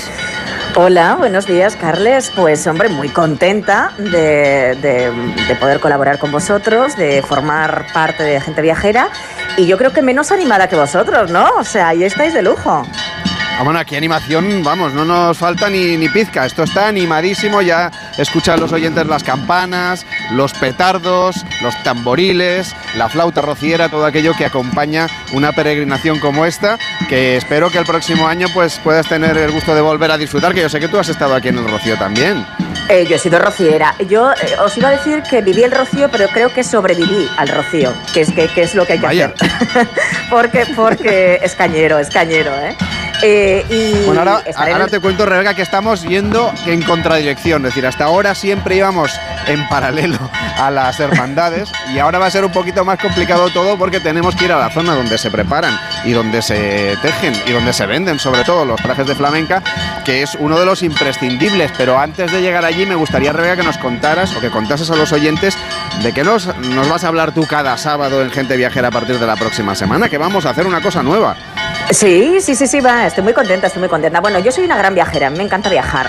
Eh, y bueno, pues como no soy antes muerta que sencilla, pues yo no voy a viajar ni en tren ni en avión. Yo me he cogido mi propia máquina del tiempo, que así soy yo, ¿vale?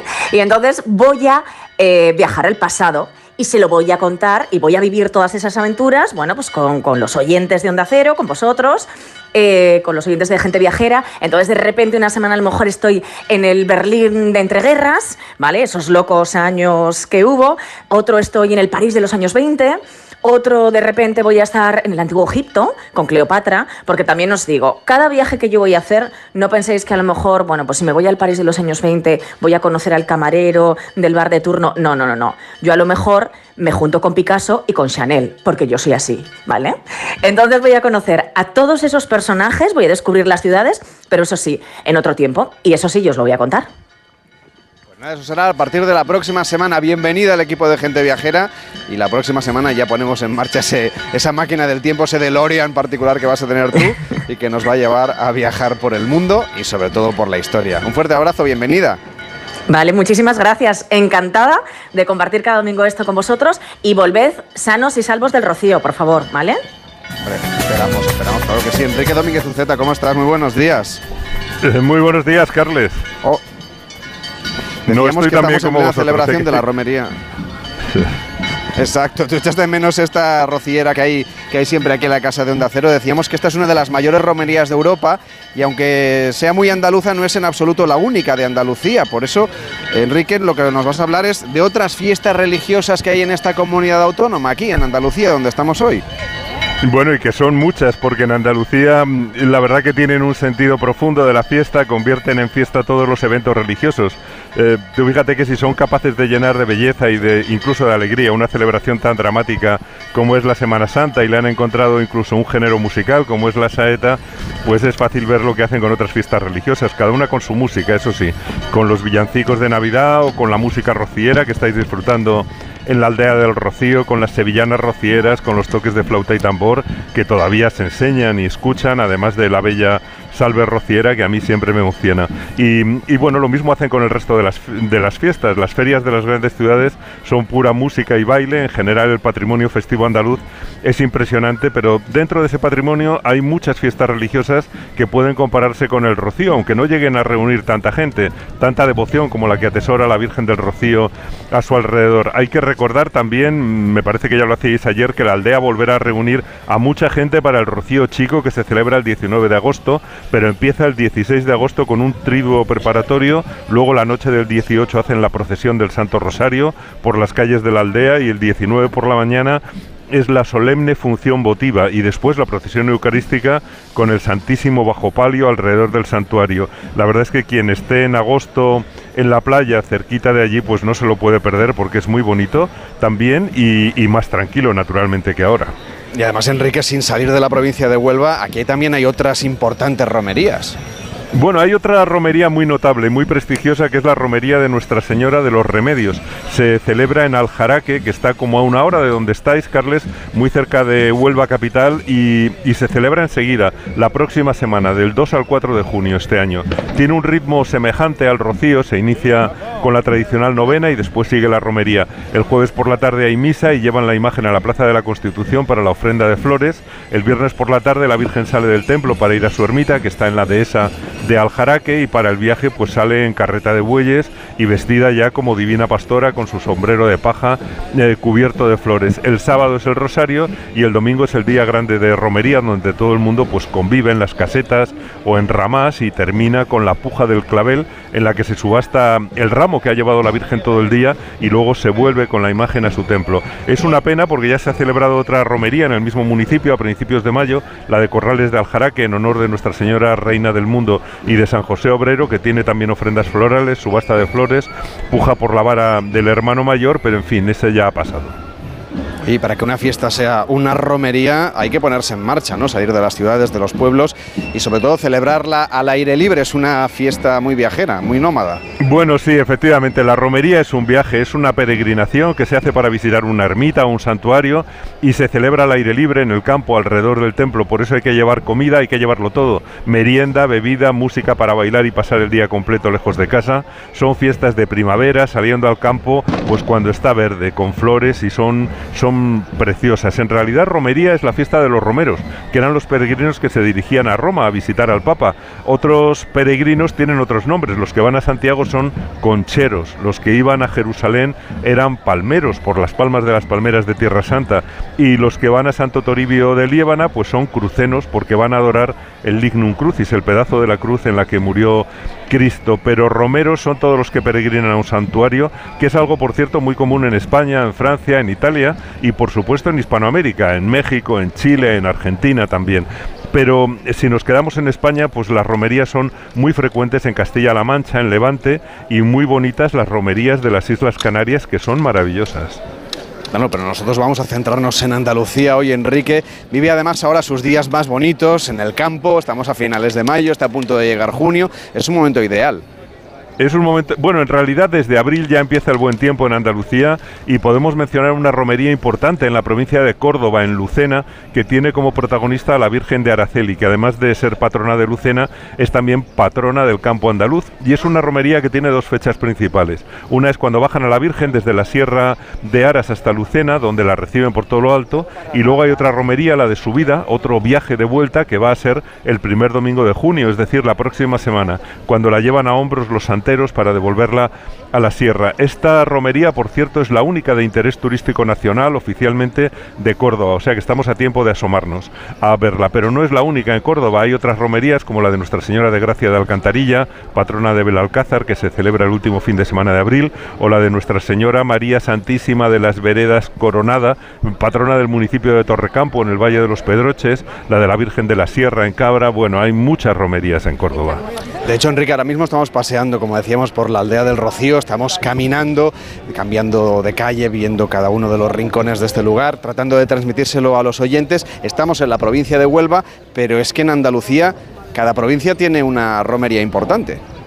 Bueno, sí, la, del Rocío es incomparable, pero hay otra impresionante en la provincia de Jaén, en Andújar. Es la romería de la Virgen de la Cabeza que ya ha tenido lugar, fue el último domingo de abril, pero que fue mm, hace tiempo ya declarada de interés turístico nacional y dicen que es la segunda más antigua de España después de la de Ujué, en Navarra, que es del siglo XI. Em, esta, la de la Virgen de la Cabeza, es más tardía, es de la primera mitad del siglo XIII, tiene ocho siglos de historia y reúne a sus peregrinos en el santuario de la Virgen de la Cabeza, en Sierra Morena, en la Sierra de Andújar, a 33 kilómetros de la ciudad y dentro del Parque Natural. Es también muy masiva, tiene muchísima participación, tiene cofradías de toda España eh, y, y, en ese sentido, en el de la cantidad de gente que acude, es como el rocío. La gente llega el viernes a Andújar y, luego, bueno, al día siguiente, el sábado, van a la ermita de San Ginés, van a pie, van a caballo, van en carretas, almuerzan junto al río Jándula y siguen la subida hasta el santuario. Y el domingo es el día grande de misa ante los peregrinos, eh, con todos los estandartes, dando vivas con una alegría tremenda. Y luego, pues sigue la procesión llevando la Virgen a hombros con los eh, monjes trinitarios acercando a los niños. Son los encargados de acercar los niños a la imagen de la Virgen de la Cabeza, que tiene también su denominación. Eh, monárquica, es la reina de la Sierra Morena. Una imagen que también podemos ver aquí en el Rocío, la de los niños acercándose en este caso al manto de, de, la Virgen. Podríamos mencionar, si te parece, también alguna otra romería, no sé, de Málaga, de Sevilla, que seguro que también tienen buenas romerías por ahí. Bueno, de Málaga quizá podamos destacar la romería de la Virgen de la Cabeza en Teba, es muy antigua, mm, eh, se celebra desde el siglo XVI y, la comparte con San Isidro, que es el patrón de los agricultores en España y es el protector de las cosechas, o sea que siempre hay que encomendarse mucho a él. Es una romería auténtica como el Rocío, también con carretas, con acampadas, con comidas campestres para ir desde Teba hasta las orillas del río Guadalteba y es también de interés turístico. Este año ya se ha celebrado porque las romerías son pronto en el mes de mayo, antes de que llegue el verdadero calor, que está por venir todavía. Y hay otra romería interesante en Villafranco de Guadalhorce, en ese precioso valle malagueño de Guadalhorce, también con carretas y día de campo. Pero eh, si quieres que mencionemos alguna de Sevilla, vamos a escoger alguna de septiembre para tener tiempo de preparar el viaje. Por ejemplo, la romería de Nuestra Señora de Setefilla, de Lora del Río, que celebran el día 8 de septiembre haciendo el camino de la Virgen hasta, hasta su ermita, hasta la ermita de Setefilla. Es bonito unirse a la comitiva de de caminantes, de carretas y de caballos en los paisajes que llevan a Sierra Morena. Y en septiembre también celebran la romería de San Mateo en Alcalá de Guadaira. Aunque voy a terminar, mm, si te parece, con la que dicen que es la tercera de Andalucía por participación popular tras el Rocío y la de la Virgen de la Cabeza. Y es la romería de la Virgen de Valme, mm, cuando trasladan la imagen entre dos hermanas y Sevilla. Em, reúne a más de 200.000 personas. Es posible que haya más de mil caballistas y será en la tercera semana de octubre, o sea que tenemos tiempo para prepararla. Aunque, bueno, antes de despedirnos, a mí me gustaría recordar un dicho, y es que dice que el que va a la romería se arrepiente al otro día. O sea que tenéis que tener cuidado para no arrepentiros al día ah, siguiente de los excesos que normalmente se cometen. Para nada, Enrique, cuídate mucho, un fuerte abrazo y te vemos en la próxima romería de gente viajera, que son los viajes de cada fin de semana. pues hasta entonces, feliz, feliz final de romería, Carles. Hacemos una pausa en Gente Viajera y entramos a una de las múltiples tiendas que hay aquí en la aldea del Rocío donde se venden los trajes tradicionales para disfrutar de la romería. Carlas Lamelo, Gente Viajera. Pensando en tus próximas vacaciones en Ibiza, descubre Vibra Hotels, la mayor cadena hotelera de la mágica isla de Ibiza. En pareja, solo, con familia, Vibra Hotels tiene un sitio para ti en las mejores zonas de Ibiza. Aprovecha ahora los descuentos disponibles solo en nuestra web vibrahotels.com. Vibra Hotels, el paraíso más cerca. Touran Kids puedo viajar con mi familia por la comunidad valenciana y vivir aventuras chulísimas. Además, el sello Family Friendly de Touran Kids nos da confianza total. Entra en turankids.com y descubre todas las experiencias y destinos que puedes elegir. Planifica aquí tus vacaciones y vive aventuras en la comunidad valenciana. Entonces con la alarma avisáis directamente a la policía. Sí, sí, si hay un peligro real avisamos al instante, pero también vamos hablando con usted, ¿m? en todo momento.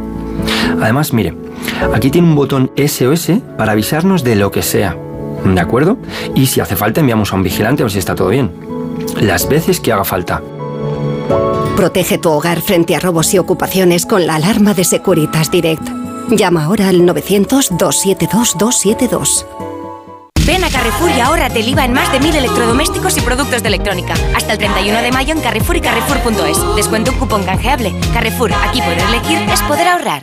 Tengo el mejor trabajo del mundo. No es por lo mucho que madrugo, ni por lo lejos que me queda, ni por el café de la máquina. Es el mejor trabajo del mundo porque me recuerda que he sido capaz de dejar atrás las adicciones. Proyecto Hombre ayuda a quienes están dejando atrás las adicciones a reintegrarse en la sociedad a través del empleo. Día 4 de junio, jornadas calderonianas en Yepes, Toledo. Un viaje por el Yepes de Calderón. Ven y disfruta de la Ruta de los Palacios o la Ruta de la Picota. El día 10 de junio, rutas nocturnas, el Yepes Invisible, con la participación especial de Carlos Hipólito. Ven el 4 de junio al Yepes de Calderón, fiestas de interés turístico regional, espectáculos originales de Yolanda Mancebo. Consulta horarios e información en el 605 89 24 68 y en turismoyepes.hotmail.com. ¿Ya con ganas de vacaciones? Con MSC Cruceros y Viajes El Corte Inglés, esta primavera aprovecha las ofertas de última hora. Descubre las perlas del Mediterráneo o lo mejor de las islas griegas con cómodos vuelos. Ocho días con bebidas y tasas incluidas desde 649 euros. Consulta condiciones. MSC Cruceros. Descubre el futuro de los cruceros. Reserva ya en Viajes El Corte Inglés.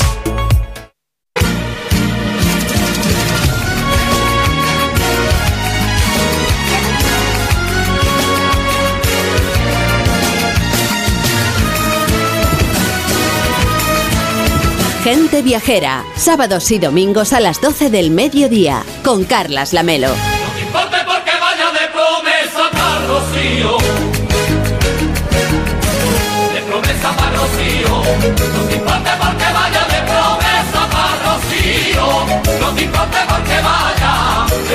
para Rocío. La 1 y 26, las 12 y 26 en Canarias. Estamos en la aldea del Rocío, estamos en Onda Cero, estamos en Gente Viajera, pero no vamos vestidos para la ocasión. Por eso nos acompaña Isabel Hernández, que es diseñadora de artesanía flamenca. ¿Cómo estás? Buenos días. Buenos días. A ver, cuéntanos, eh, ¿cuál es el traje tradicional, tradicional que hay que llevar en una ocasión como esta? Primero empezamos por ellas. Pues en principio hay varios tipos de flamenca, que hay que adaptarse a cada ocasión. Hay dos, trajes muy diferenciados, lo que es la bata o falda para el tema de romería, rocío y demás, que es con más amplitud, nos permite más libertad de movimiento, son talles más altos, desde cintura, nos dan la posibilidad de hacer los caminos, de ir más fresquitas y de ir más cómodas. Después también está el típico traje de flamenca, que es más eh, ya para feria, más adaptado al cuerpo, más ceñido, con talles mucho más bajos, más voluminosos, mangas con muchos más volúmenes y es un poco la tendencia que se está siguiendo este año 2023. Oye, y para ellos, para Víctor, para mí, si nos tuviéramos que vestir como Dios manda hoy. Pues también, ideal el traje corto, eh, con todos sus complementos. El traje puede ir desde el traje completo, con sus chalequillos, sus tirantes, su cinturón, su boto campero, sombrero, todo el conjunto completo. Y hay tendencias en esto también, es decir, va cambiando la moda de los vestidos. Sí, cada año en el Salón Internacional de la Moda Flamenca, en Simov, eh, que suele ser a final de enero o principio de febrero, se desarrolla en Sevilla. Entonces es una pasarela enorme en la que durante una semana se están mostrando todos los di- diseños y tendencias de cada temporada. Eh, es una moda que evoluciona año tras año. Irene, cuéntanos tú, ¿de dónde vienen estas prendas tan llamativas? Vamos a darle un poquito de contexto a la gente viajera. Pues mira, Lamelo, al contrario de lo que mucha gente puede pensar, la historia del traje de gitana tiene un origen muy humilde. Era pues la- el atuendo que usaban las trabajadoras del campo y las mujeres que asistían a las antiguas ferias de ganado de finales del siglo XIX y de principios del XX. Necesitaban pues ropa cómoda y fresquita porque hacía mucho calor, ¿no? Y es precisamente este diseño fresquito, liviano, cómodo, es el que necesitan las peregrinas que recorren jornadas de 30 kilómetros por los caminos rocieros. Y desde este origen humilde se dio un paso más en 1847 en la Feria de Abril del Ganado que se celebró en Sevilla. Y bueno, a esta feria acudieron muchas mujeres acompañando a sus maridos, vestidas pues con este traje muy peculiar que gustó tanto y era muy muy llamativo para la época y era tan bonito que, que, bueno lo desearon todas las mujeres pues de la alta sociedad andaluza.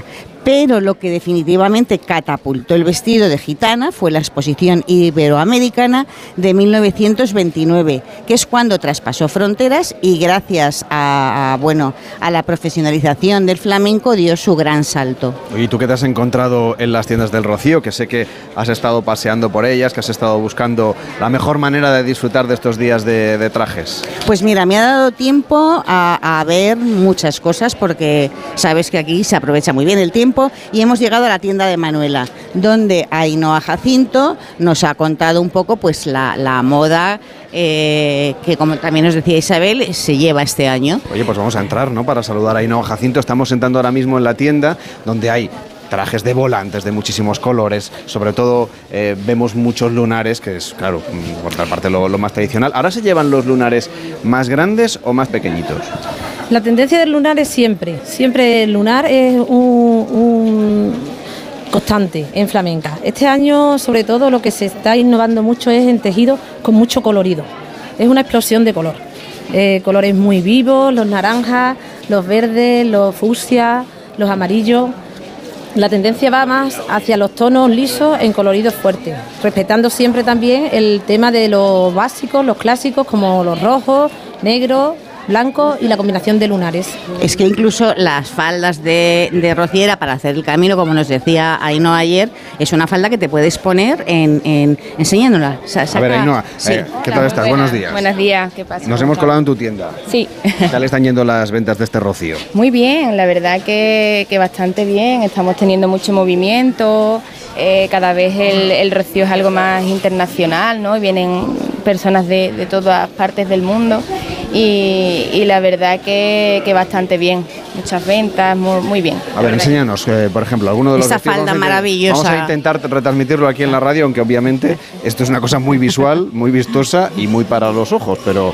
Qué cosa más esto, en casa más o menos puedan eh, imaginar. Estas faldas que veo yo por aquí son muy distintas de las que uno de entrada se imagina. Sí, claro que sí. Partiendo de la base de que no es eh, la prenda de flamenca básica de toda la vida, ¿no? Eh, la moda es un poco así. Eh, va cambiando, va innovando y demás. Estas faldas son faldas bastante ligeras, muy, muy cómodas de llevar, muy fresquitas, que lo que hacemos es que las ponemos pues en situaciones de, de caminos y demás, donde la gente pues se siente más cómoda a la hora de, de caminar, de andar, de, de, todo. La verdad que sí, que es una prenda bastante ponible hoy en día. Nos acompaña nuestra gerente de emisoras, Carmen Recio. ¿Cómo estás? Buenos días. Pues muy buenos días, ya un poquito perjudicada. Te hemos pillado en una tienda que...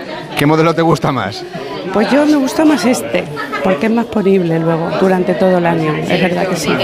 Sí. Es, es, es, un tipo de tejido muy distinto del que uno se imagina, ¿no? Que son los lunares, que son los volantes, que son, en fin, el, el, traje tradicional de flamenca. Efectivamente, de hecho yo se le estaba diciendo ahora Víctor que mis faldas, las que yo me pongo, son de este tipo. Por la noche. Para tomar un, un helado en un paseíto de verano, para una tarde de primavera, con una camisa y un, una chaqueta vaquera, la verdad que es una prenda bastante bastante ponible, muy versátil. Y nos han contado que aquí la gente también viene a los remiendos, es decir, que de repente pues baila un poco de sevillanas de más, o ha tenido alguien le ha pisado la cola, o ha tenido un incidente con un, bajándose de, del coche de caballos, se le rompe y aquí vienen y nada, en, unos pocos minutos se lo arregláis todo. Sí, sí, sí, la verdad es que sí, contamos con un servicio de costura abierto para toda aquella persona que, que lo necesite, no tiene por qué ser que haya comprado algo en nuestra tienda y la verdad que la costurera pues oye, pone todo su empeño, lo intenta hacer lo mejor posible, de la manera más, más pronta posible y cobrando además unos precios bastante asequibles. Hablamos de que bueno, disponemos de arreglos desde 10 euros, 10, 15, 20 euros, que oye, sacamos a la persona del apuro y, y todos están tan contentos. la ¿Y verdad. cuál- ¿Cómo es el mantenimiento? ¿Cómo se, ¿Cómo se lava luego esto al volver de la romería? Nada, pues un lavadito bastante rápido, ¿vale? Siempre teniendo en cuenta las etiquetas de las prendas y ya está, un lavado en la lavadora normal, eh, se seca, se pone no al sol directo, pero sí que le vaya dando el aire y listo, para el año que viene. Hay prendas que no hay ni que plancharlas, con lo cual también Eso también conviene, ayuda. conviene, Claro, conviene. Sobre todo en la romería que la plancha no se puede enchufar en medio de las marismas. Exactamente, exactamente. Lavado, planchado y colgado, como aquí decimos, y, y hasta el año siguiente y ya está. Pues nada, muchas gracias a las dos, que vaya muy bien esta romería del Rocío, que vendáis muchos vestidos y hasta la próxima. Muchísimas gracias, igualmente. Gracias. Muy Buenas amable. tardes. Hacemos una pausa en Gente Viajera y como les decíamos, pues el pasado viernes estuvimos paseando por Doñana y pudiendo ver allí en primera persona cómo está esta zona de especial protección natural de nuestro país. Hacemos una pausa y nos paseamos por Doñana, escuchamos ese reportaje que pudimos grabar el pasado viernes. En Onda Cero, gente viajera. Carlas Lamelo.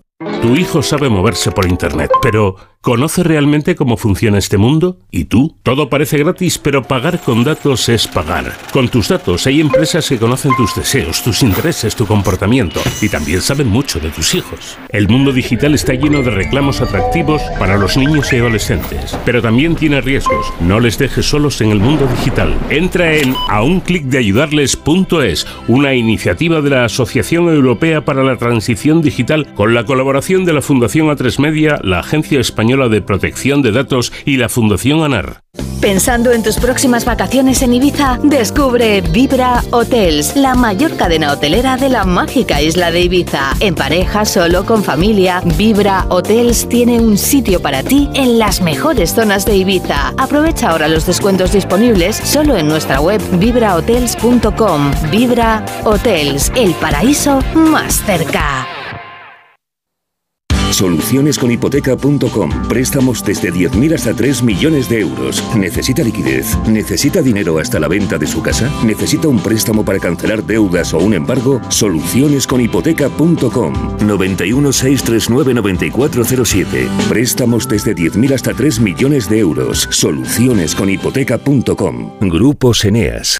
Ahora más que nunca es el momento de recurrir a los profesionales de limpiezas Leticia, expertos en limpieza y desinfección de todo tipo de superficies desde 1990. Un servicio profesional y eficaz con soluciones a medida para eliminar todo tipo de virus, bacterias y hongos. Entre en limpiezasLeticia.net o llame al 91 681 3558. Ahora más que nunca, limpiezas Leticia.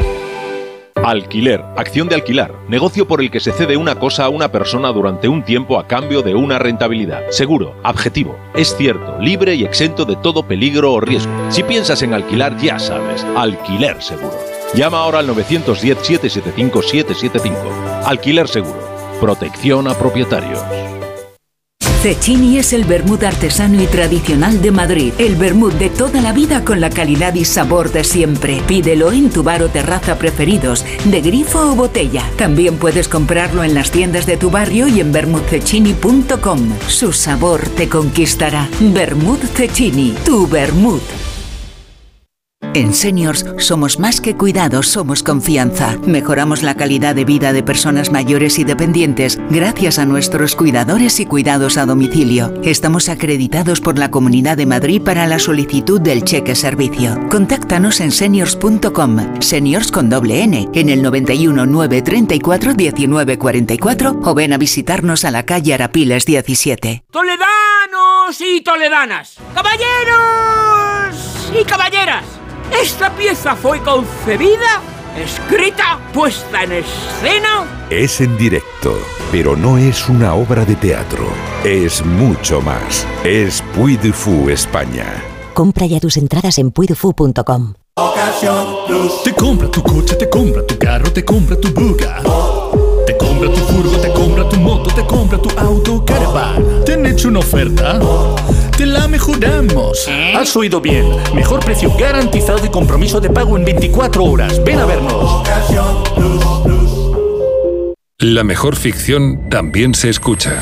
Me llamo Nuri Ulloa. Quise ser directora de cine desde que vi una película de los hermanos Marx con mi padre. Esta tarde tengo reunión con Ginés del Santo. Va a producir mi primer largometraje. Es una comedia romántica, o sea que no vale nada.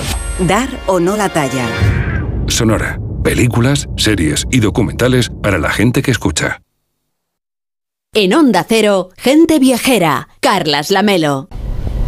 El equipo de gente viajera se ha subido a un coche del Parque Nacional de Doñana porque vamos a recorrer esta zona natural de nuestro país, que la verdad este año tiene un aspecto bastante diferente del que nos gustaría habernos encontrado, lógicamente como consecuencia de la sequía que está acechando a España y en concreto a esta zona del sur de, la península ibérica. Nos acompaña José Juan Chans, que es el gerente del Parque Nacional y Natural de Doñana. ¿Cómo está? Gracias por acompañarnos. Muy bien, gracias, encantado.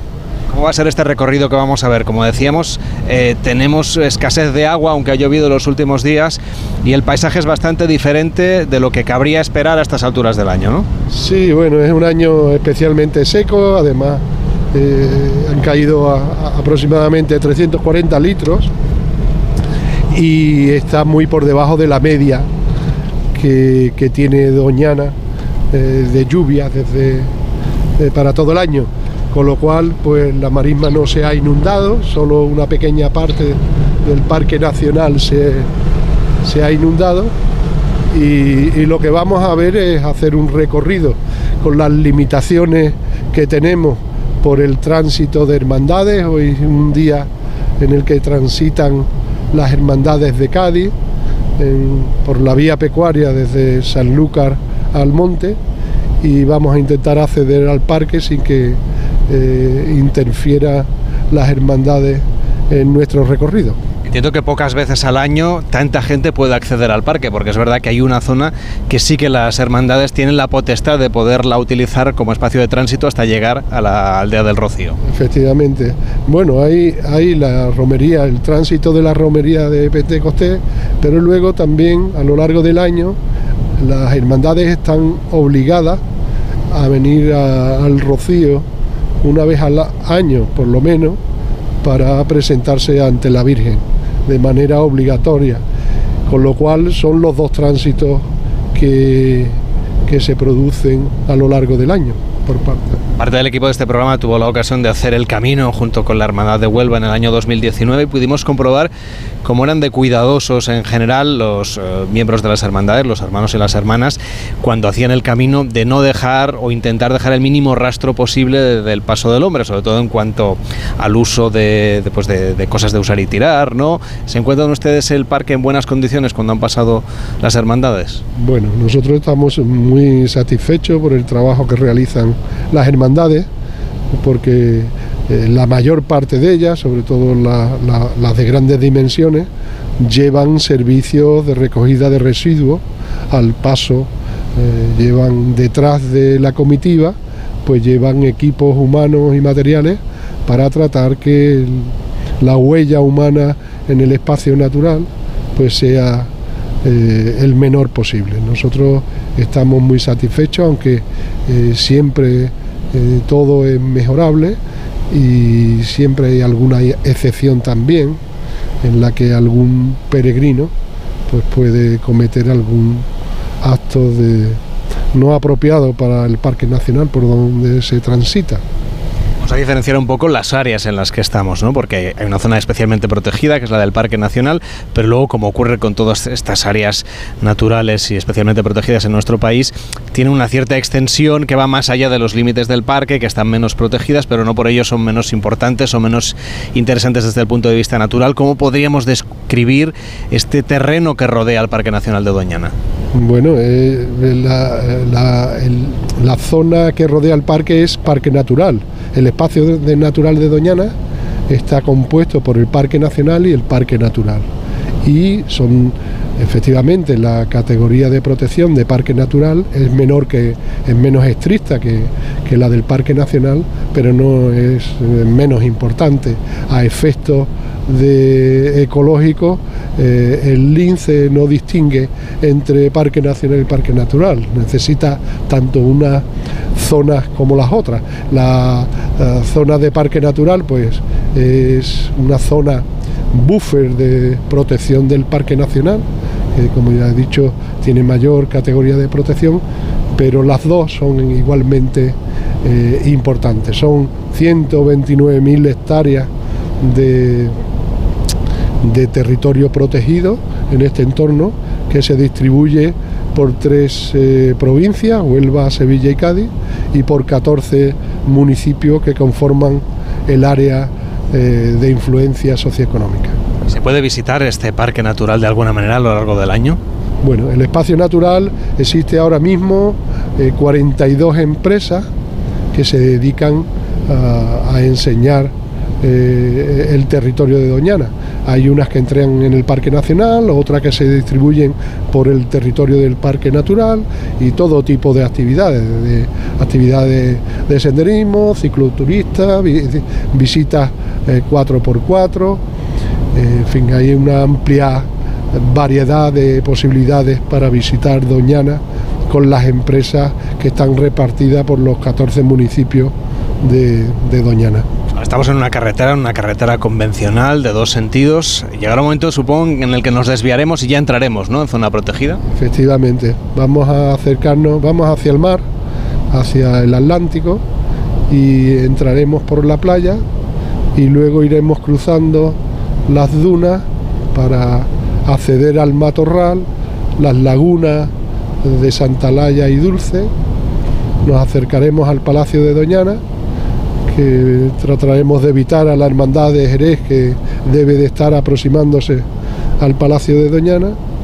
Veremos el palacio, el laboratorio El Bolín y luego recorreremos la zona de transición entre lo que es la marisma y el monte, que es la, lo que conocemos aquí como la vera, que en realidad es el ecotono, la transición entre la zona o las arenas estabilizadas y la marisma, que no la vamos a encontrar prácticamente seca. Para tratar de no perder eh, conectividad entre Parque Natural, que está a la derecha, el Parque Nacional, hay una serie de pasos a lo largo de la carretera, tanto superiores, en este caso es superior, por encima de la carretera, pero a lo largo de todos los 15 kilómetros de carretera de, desde el Rocío hasta Mata las Cañas, hay pasos subterráneos para que los grandes mamíferos puedan desplazarse de un sitio a otro. Por debajo de la carretera que ahora mismo estamos transitando. Eso es, efectivamente. Hay una serie de, pequeños puentes que permiten que puedan, que puedan transitar de una zona a otra eh, del Parque Nacional al Parque Natural y viceversa. El lince no va a ser fácil verle, ¿no? Es complicado. Y la hora a las 3 de la tarde eh, tampoco es la mejor hora. Eh, tenemos, eh, los linces suelen moverse más por la mañana y por al atardecer que por las horas de calor. no obstante, tenemos un centro, un observatorio del lince que utilizamos en los programas escolares, el lince y el monte mediterráneo, en el que se puede observar una pareja de lince que han contribuido al programa de cría en cautividad del lince ibérico y que cuando ya eh, son mayores y no se reproducen, pues en vez de, eliminarlos, digamos, porque ocupan espacio, lo utilizamos en programas de educación ambiental. Y está en el centro de visitantes en la Cebuche y mediante reserva se puede visitar por, por cualquier persona, con cualquier familia que quiera venir a observarlo, hacer su reserva y lo puede observar fácilmente. Evidentemente esta visita del equipo de gente viajera se ha podido grabar el viernes antes de realizar este programa. Hoy es domingo cuando lo estamos emitiendo porque teníamos evidentemente que reservar un espacio y un tiempo para poder acceder a este Parque Nacional de Doñana que estamos recorriendo ahora mismo en este vehículo 4x4 con la intención de contarles cómo se puede ver Doñana en cualquier época del año. Carlas Lamelo, gente viajera.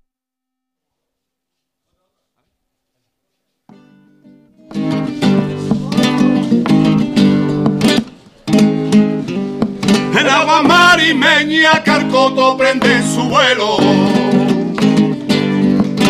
Prende su vuelo en agua marimeña, Carcoto prende su vuelo. En agua marimeña, Carcoto prende su vuelo. Prende su vuelo un mantoncillo al talle y de huerva medalla al cuello. Un mantoncillo al talle y de huerva medalla al cuello. ¡Qué señorío andando por la arena! ¡Qué señorío! Vaya gitana guapa, pastora que va al rocío.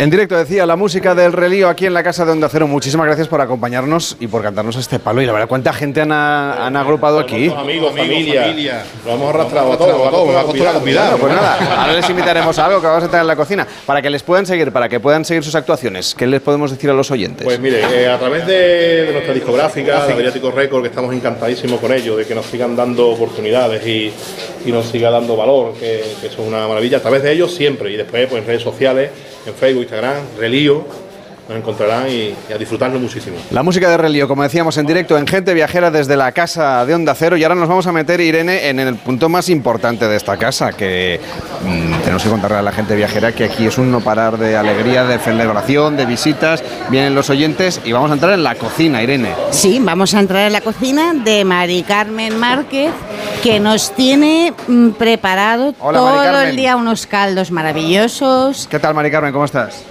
Bien. Mucha tarea, ¿no? Mucha, muchísima. Mucha faena. No, hombre. A ver, ¿qué nos vas a dar de comer ahora? En... Yo acabo en 10 minutos. Mira, pues hoy tenemos un guisito de choco con patata. ¿Y eso cómo se prepara? Pues nada, se le hace su sofrito con pimiento, cebollita, ajo, se sofríe todo muy bien, se le echan sus choquitos, muy rehogado, muy rehogado, su vinito. Cuando reduce, le echamos ya la agüita y ya coce. Y luego se le hace un majadito con, con el ajo fresco. Un majadito, se le echa y a terminar de cocer. Venga, pues esto tiene una pinta buenísima. Vamos, estamos deseando acabar el programa solo para probarlo. Pues muy pronto, muy pronto. muy pronto. Además, es Manténgamelo, todo- eh, que no coma nadie aquí hasta que no acabe gente viajera. Todo poquito a poco, todo elaborado poquito a poco, nada de, de olla express, nada de nada. El catering de, de la Casa de Onda Cero, por supuesto, es del restaurante El Camino, en Almonaster La Real, donde usted cocina normalmente. Bueno, ahí, soy de una. ¿Es una de las cocineras? Sí, soy una de ellas. Después tengo a mi compañero Alejandro también, que también es muy buen cocinero. O sea, más cocinero que yo, ¿eh? ¿Qué sirven ahí? que sé, lo sé por él. Para que la gente viajera se acerque al restaurante El Camino, en Almonaster La Real, que es lo que sirven normalmente.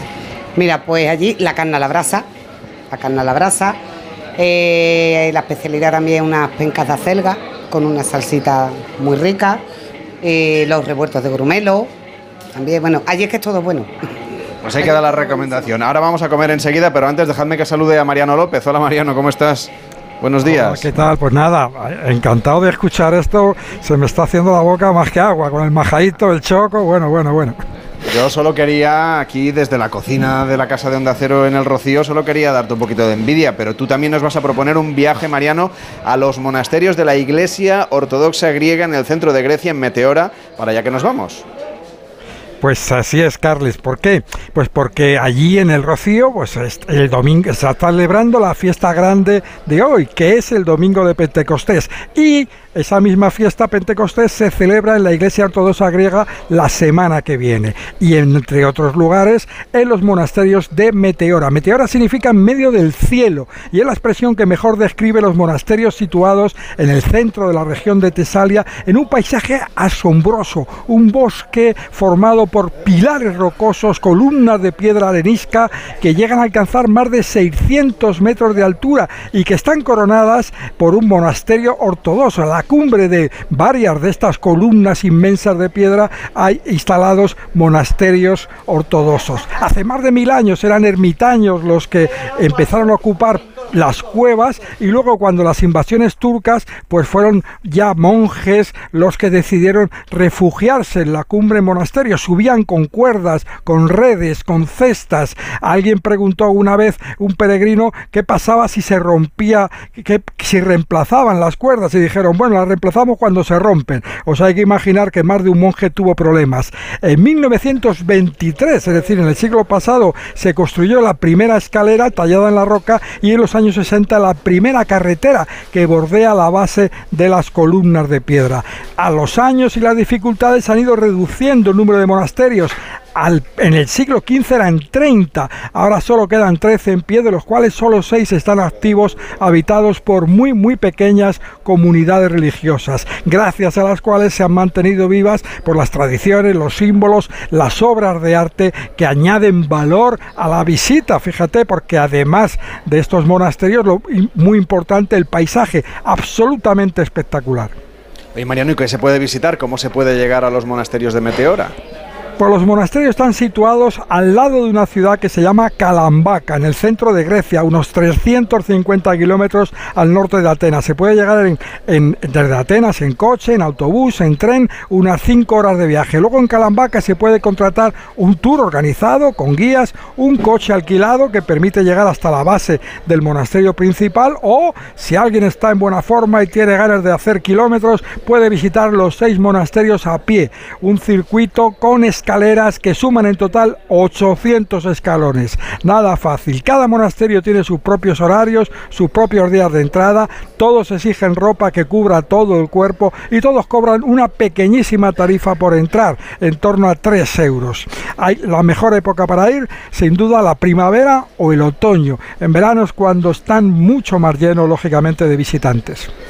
Y tenemos aquí con, nosotros a Mari Carmen. Seguimos, Mariano, aquí en la cocina de la casa de Onda Cero. Además de lo que nos ha contado del puchero, ¿qué otras cosas se van a servir aquí en la casa de Onda Cero? Vamos a darle un poquito de envidia a Mariano. Uy, Mariano, te va a tener que venir para acá, ¿eh? pero ya, pero ya. Hay una carrillera en salsa, hay callos, eh, bueno, la gambita, el jamón, la caña, un salchichón, un chorizo exquisito, eh, mojama, bueno, tenemos mucha variedad. Se lo, ha, ganado mucho el equipo, déjame que diga, José Luis Pérez, sobre todo, que es el que nos ha acompañado y yo creo que es el que le tienes que dar el primer plato, ¿eh? ahí lo tienes, el, que lleva el aparato grande con los cables.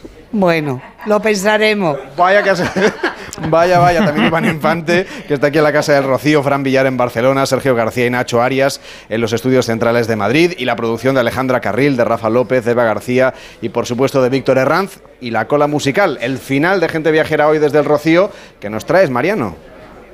Ah, pues eh, mira, eh, música desde, desde Grecia, un tema que está en la cima de las listas de éxitos este mes en Grecia, un tema de Nikos Vertis, un popular cantante griego que en unos días estará actuando en frente de Lepanto.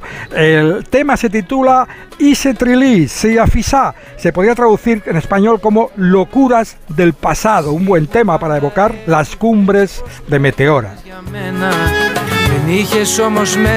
Που Με έκανες και πίστεψα τα λόγια σου ένα-ένα. Με άφησες μια μέρα δίχως τίποτα. Μη μιλάς, μη γυρνάς, τι ζητάς. Εδώ Είσαι τρελή. Αν περιμένεις πως ναι θα πω. Αν επιμένεις είσαι τρελή. μου λες για μένα ψέματα λες Μπροστά μάλλον μην κλαις Γιατί σε άφησα στο χθες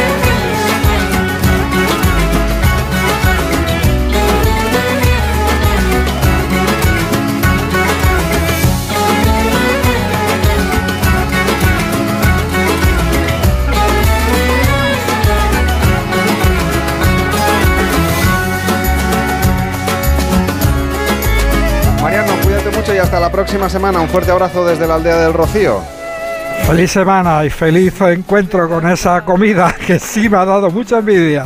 Un abrazo. que, tenemos a la gente ya con ganas, como estamos aquí colapsando la puerta, no está saliendo la comida. Se nos van a enfadar, se nos van a motinar. No, no, antes los vamos a, a motivar con eso, con el jamoncito, las gambas, Se lo han comido ya el jamoncito. No, pues seguimos, seguimos porque le queda muy, muy, muy poquito ya para sacarlo. Pues nada, con esta música griega nos despedimos hoy en directo desde la aldea del Rocío, donde hemos hecho este fin de semana. Gente viajera en directo. Llegan noticias fin de semana. Juan Diego Guerrero nos cuenta toda la actualidad de esta jornada electoral.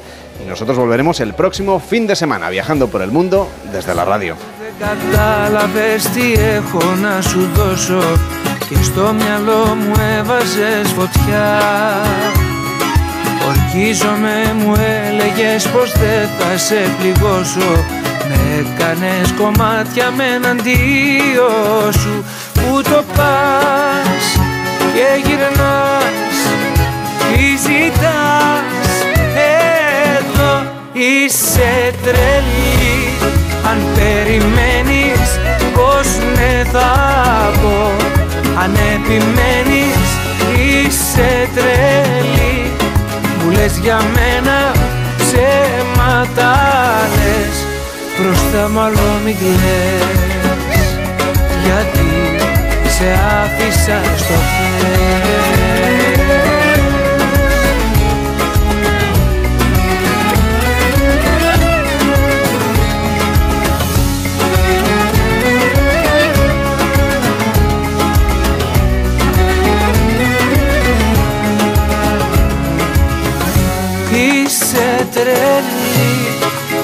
περιμένεις πως ναι θα πω.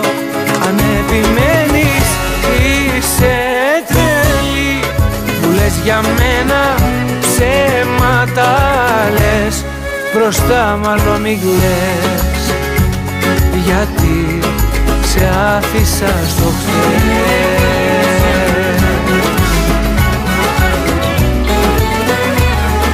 Gente Viajera, el programa de viajes de Onda Cero con Carlas Lamelo.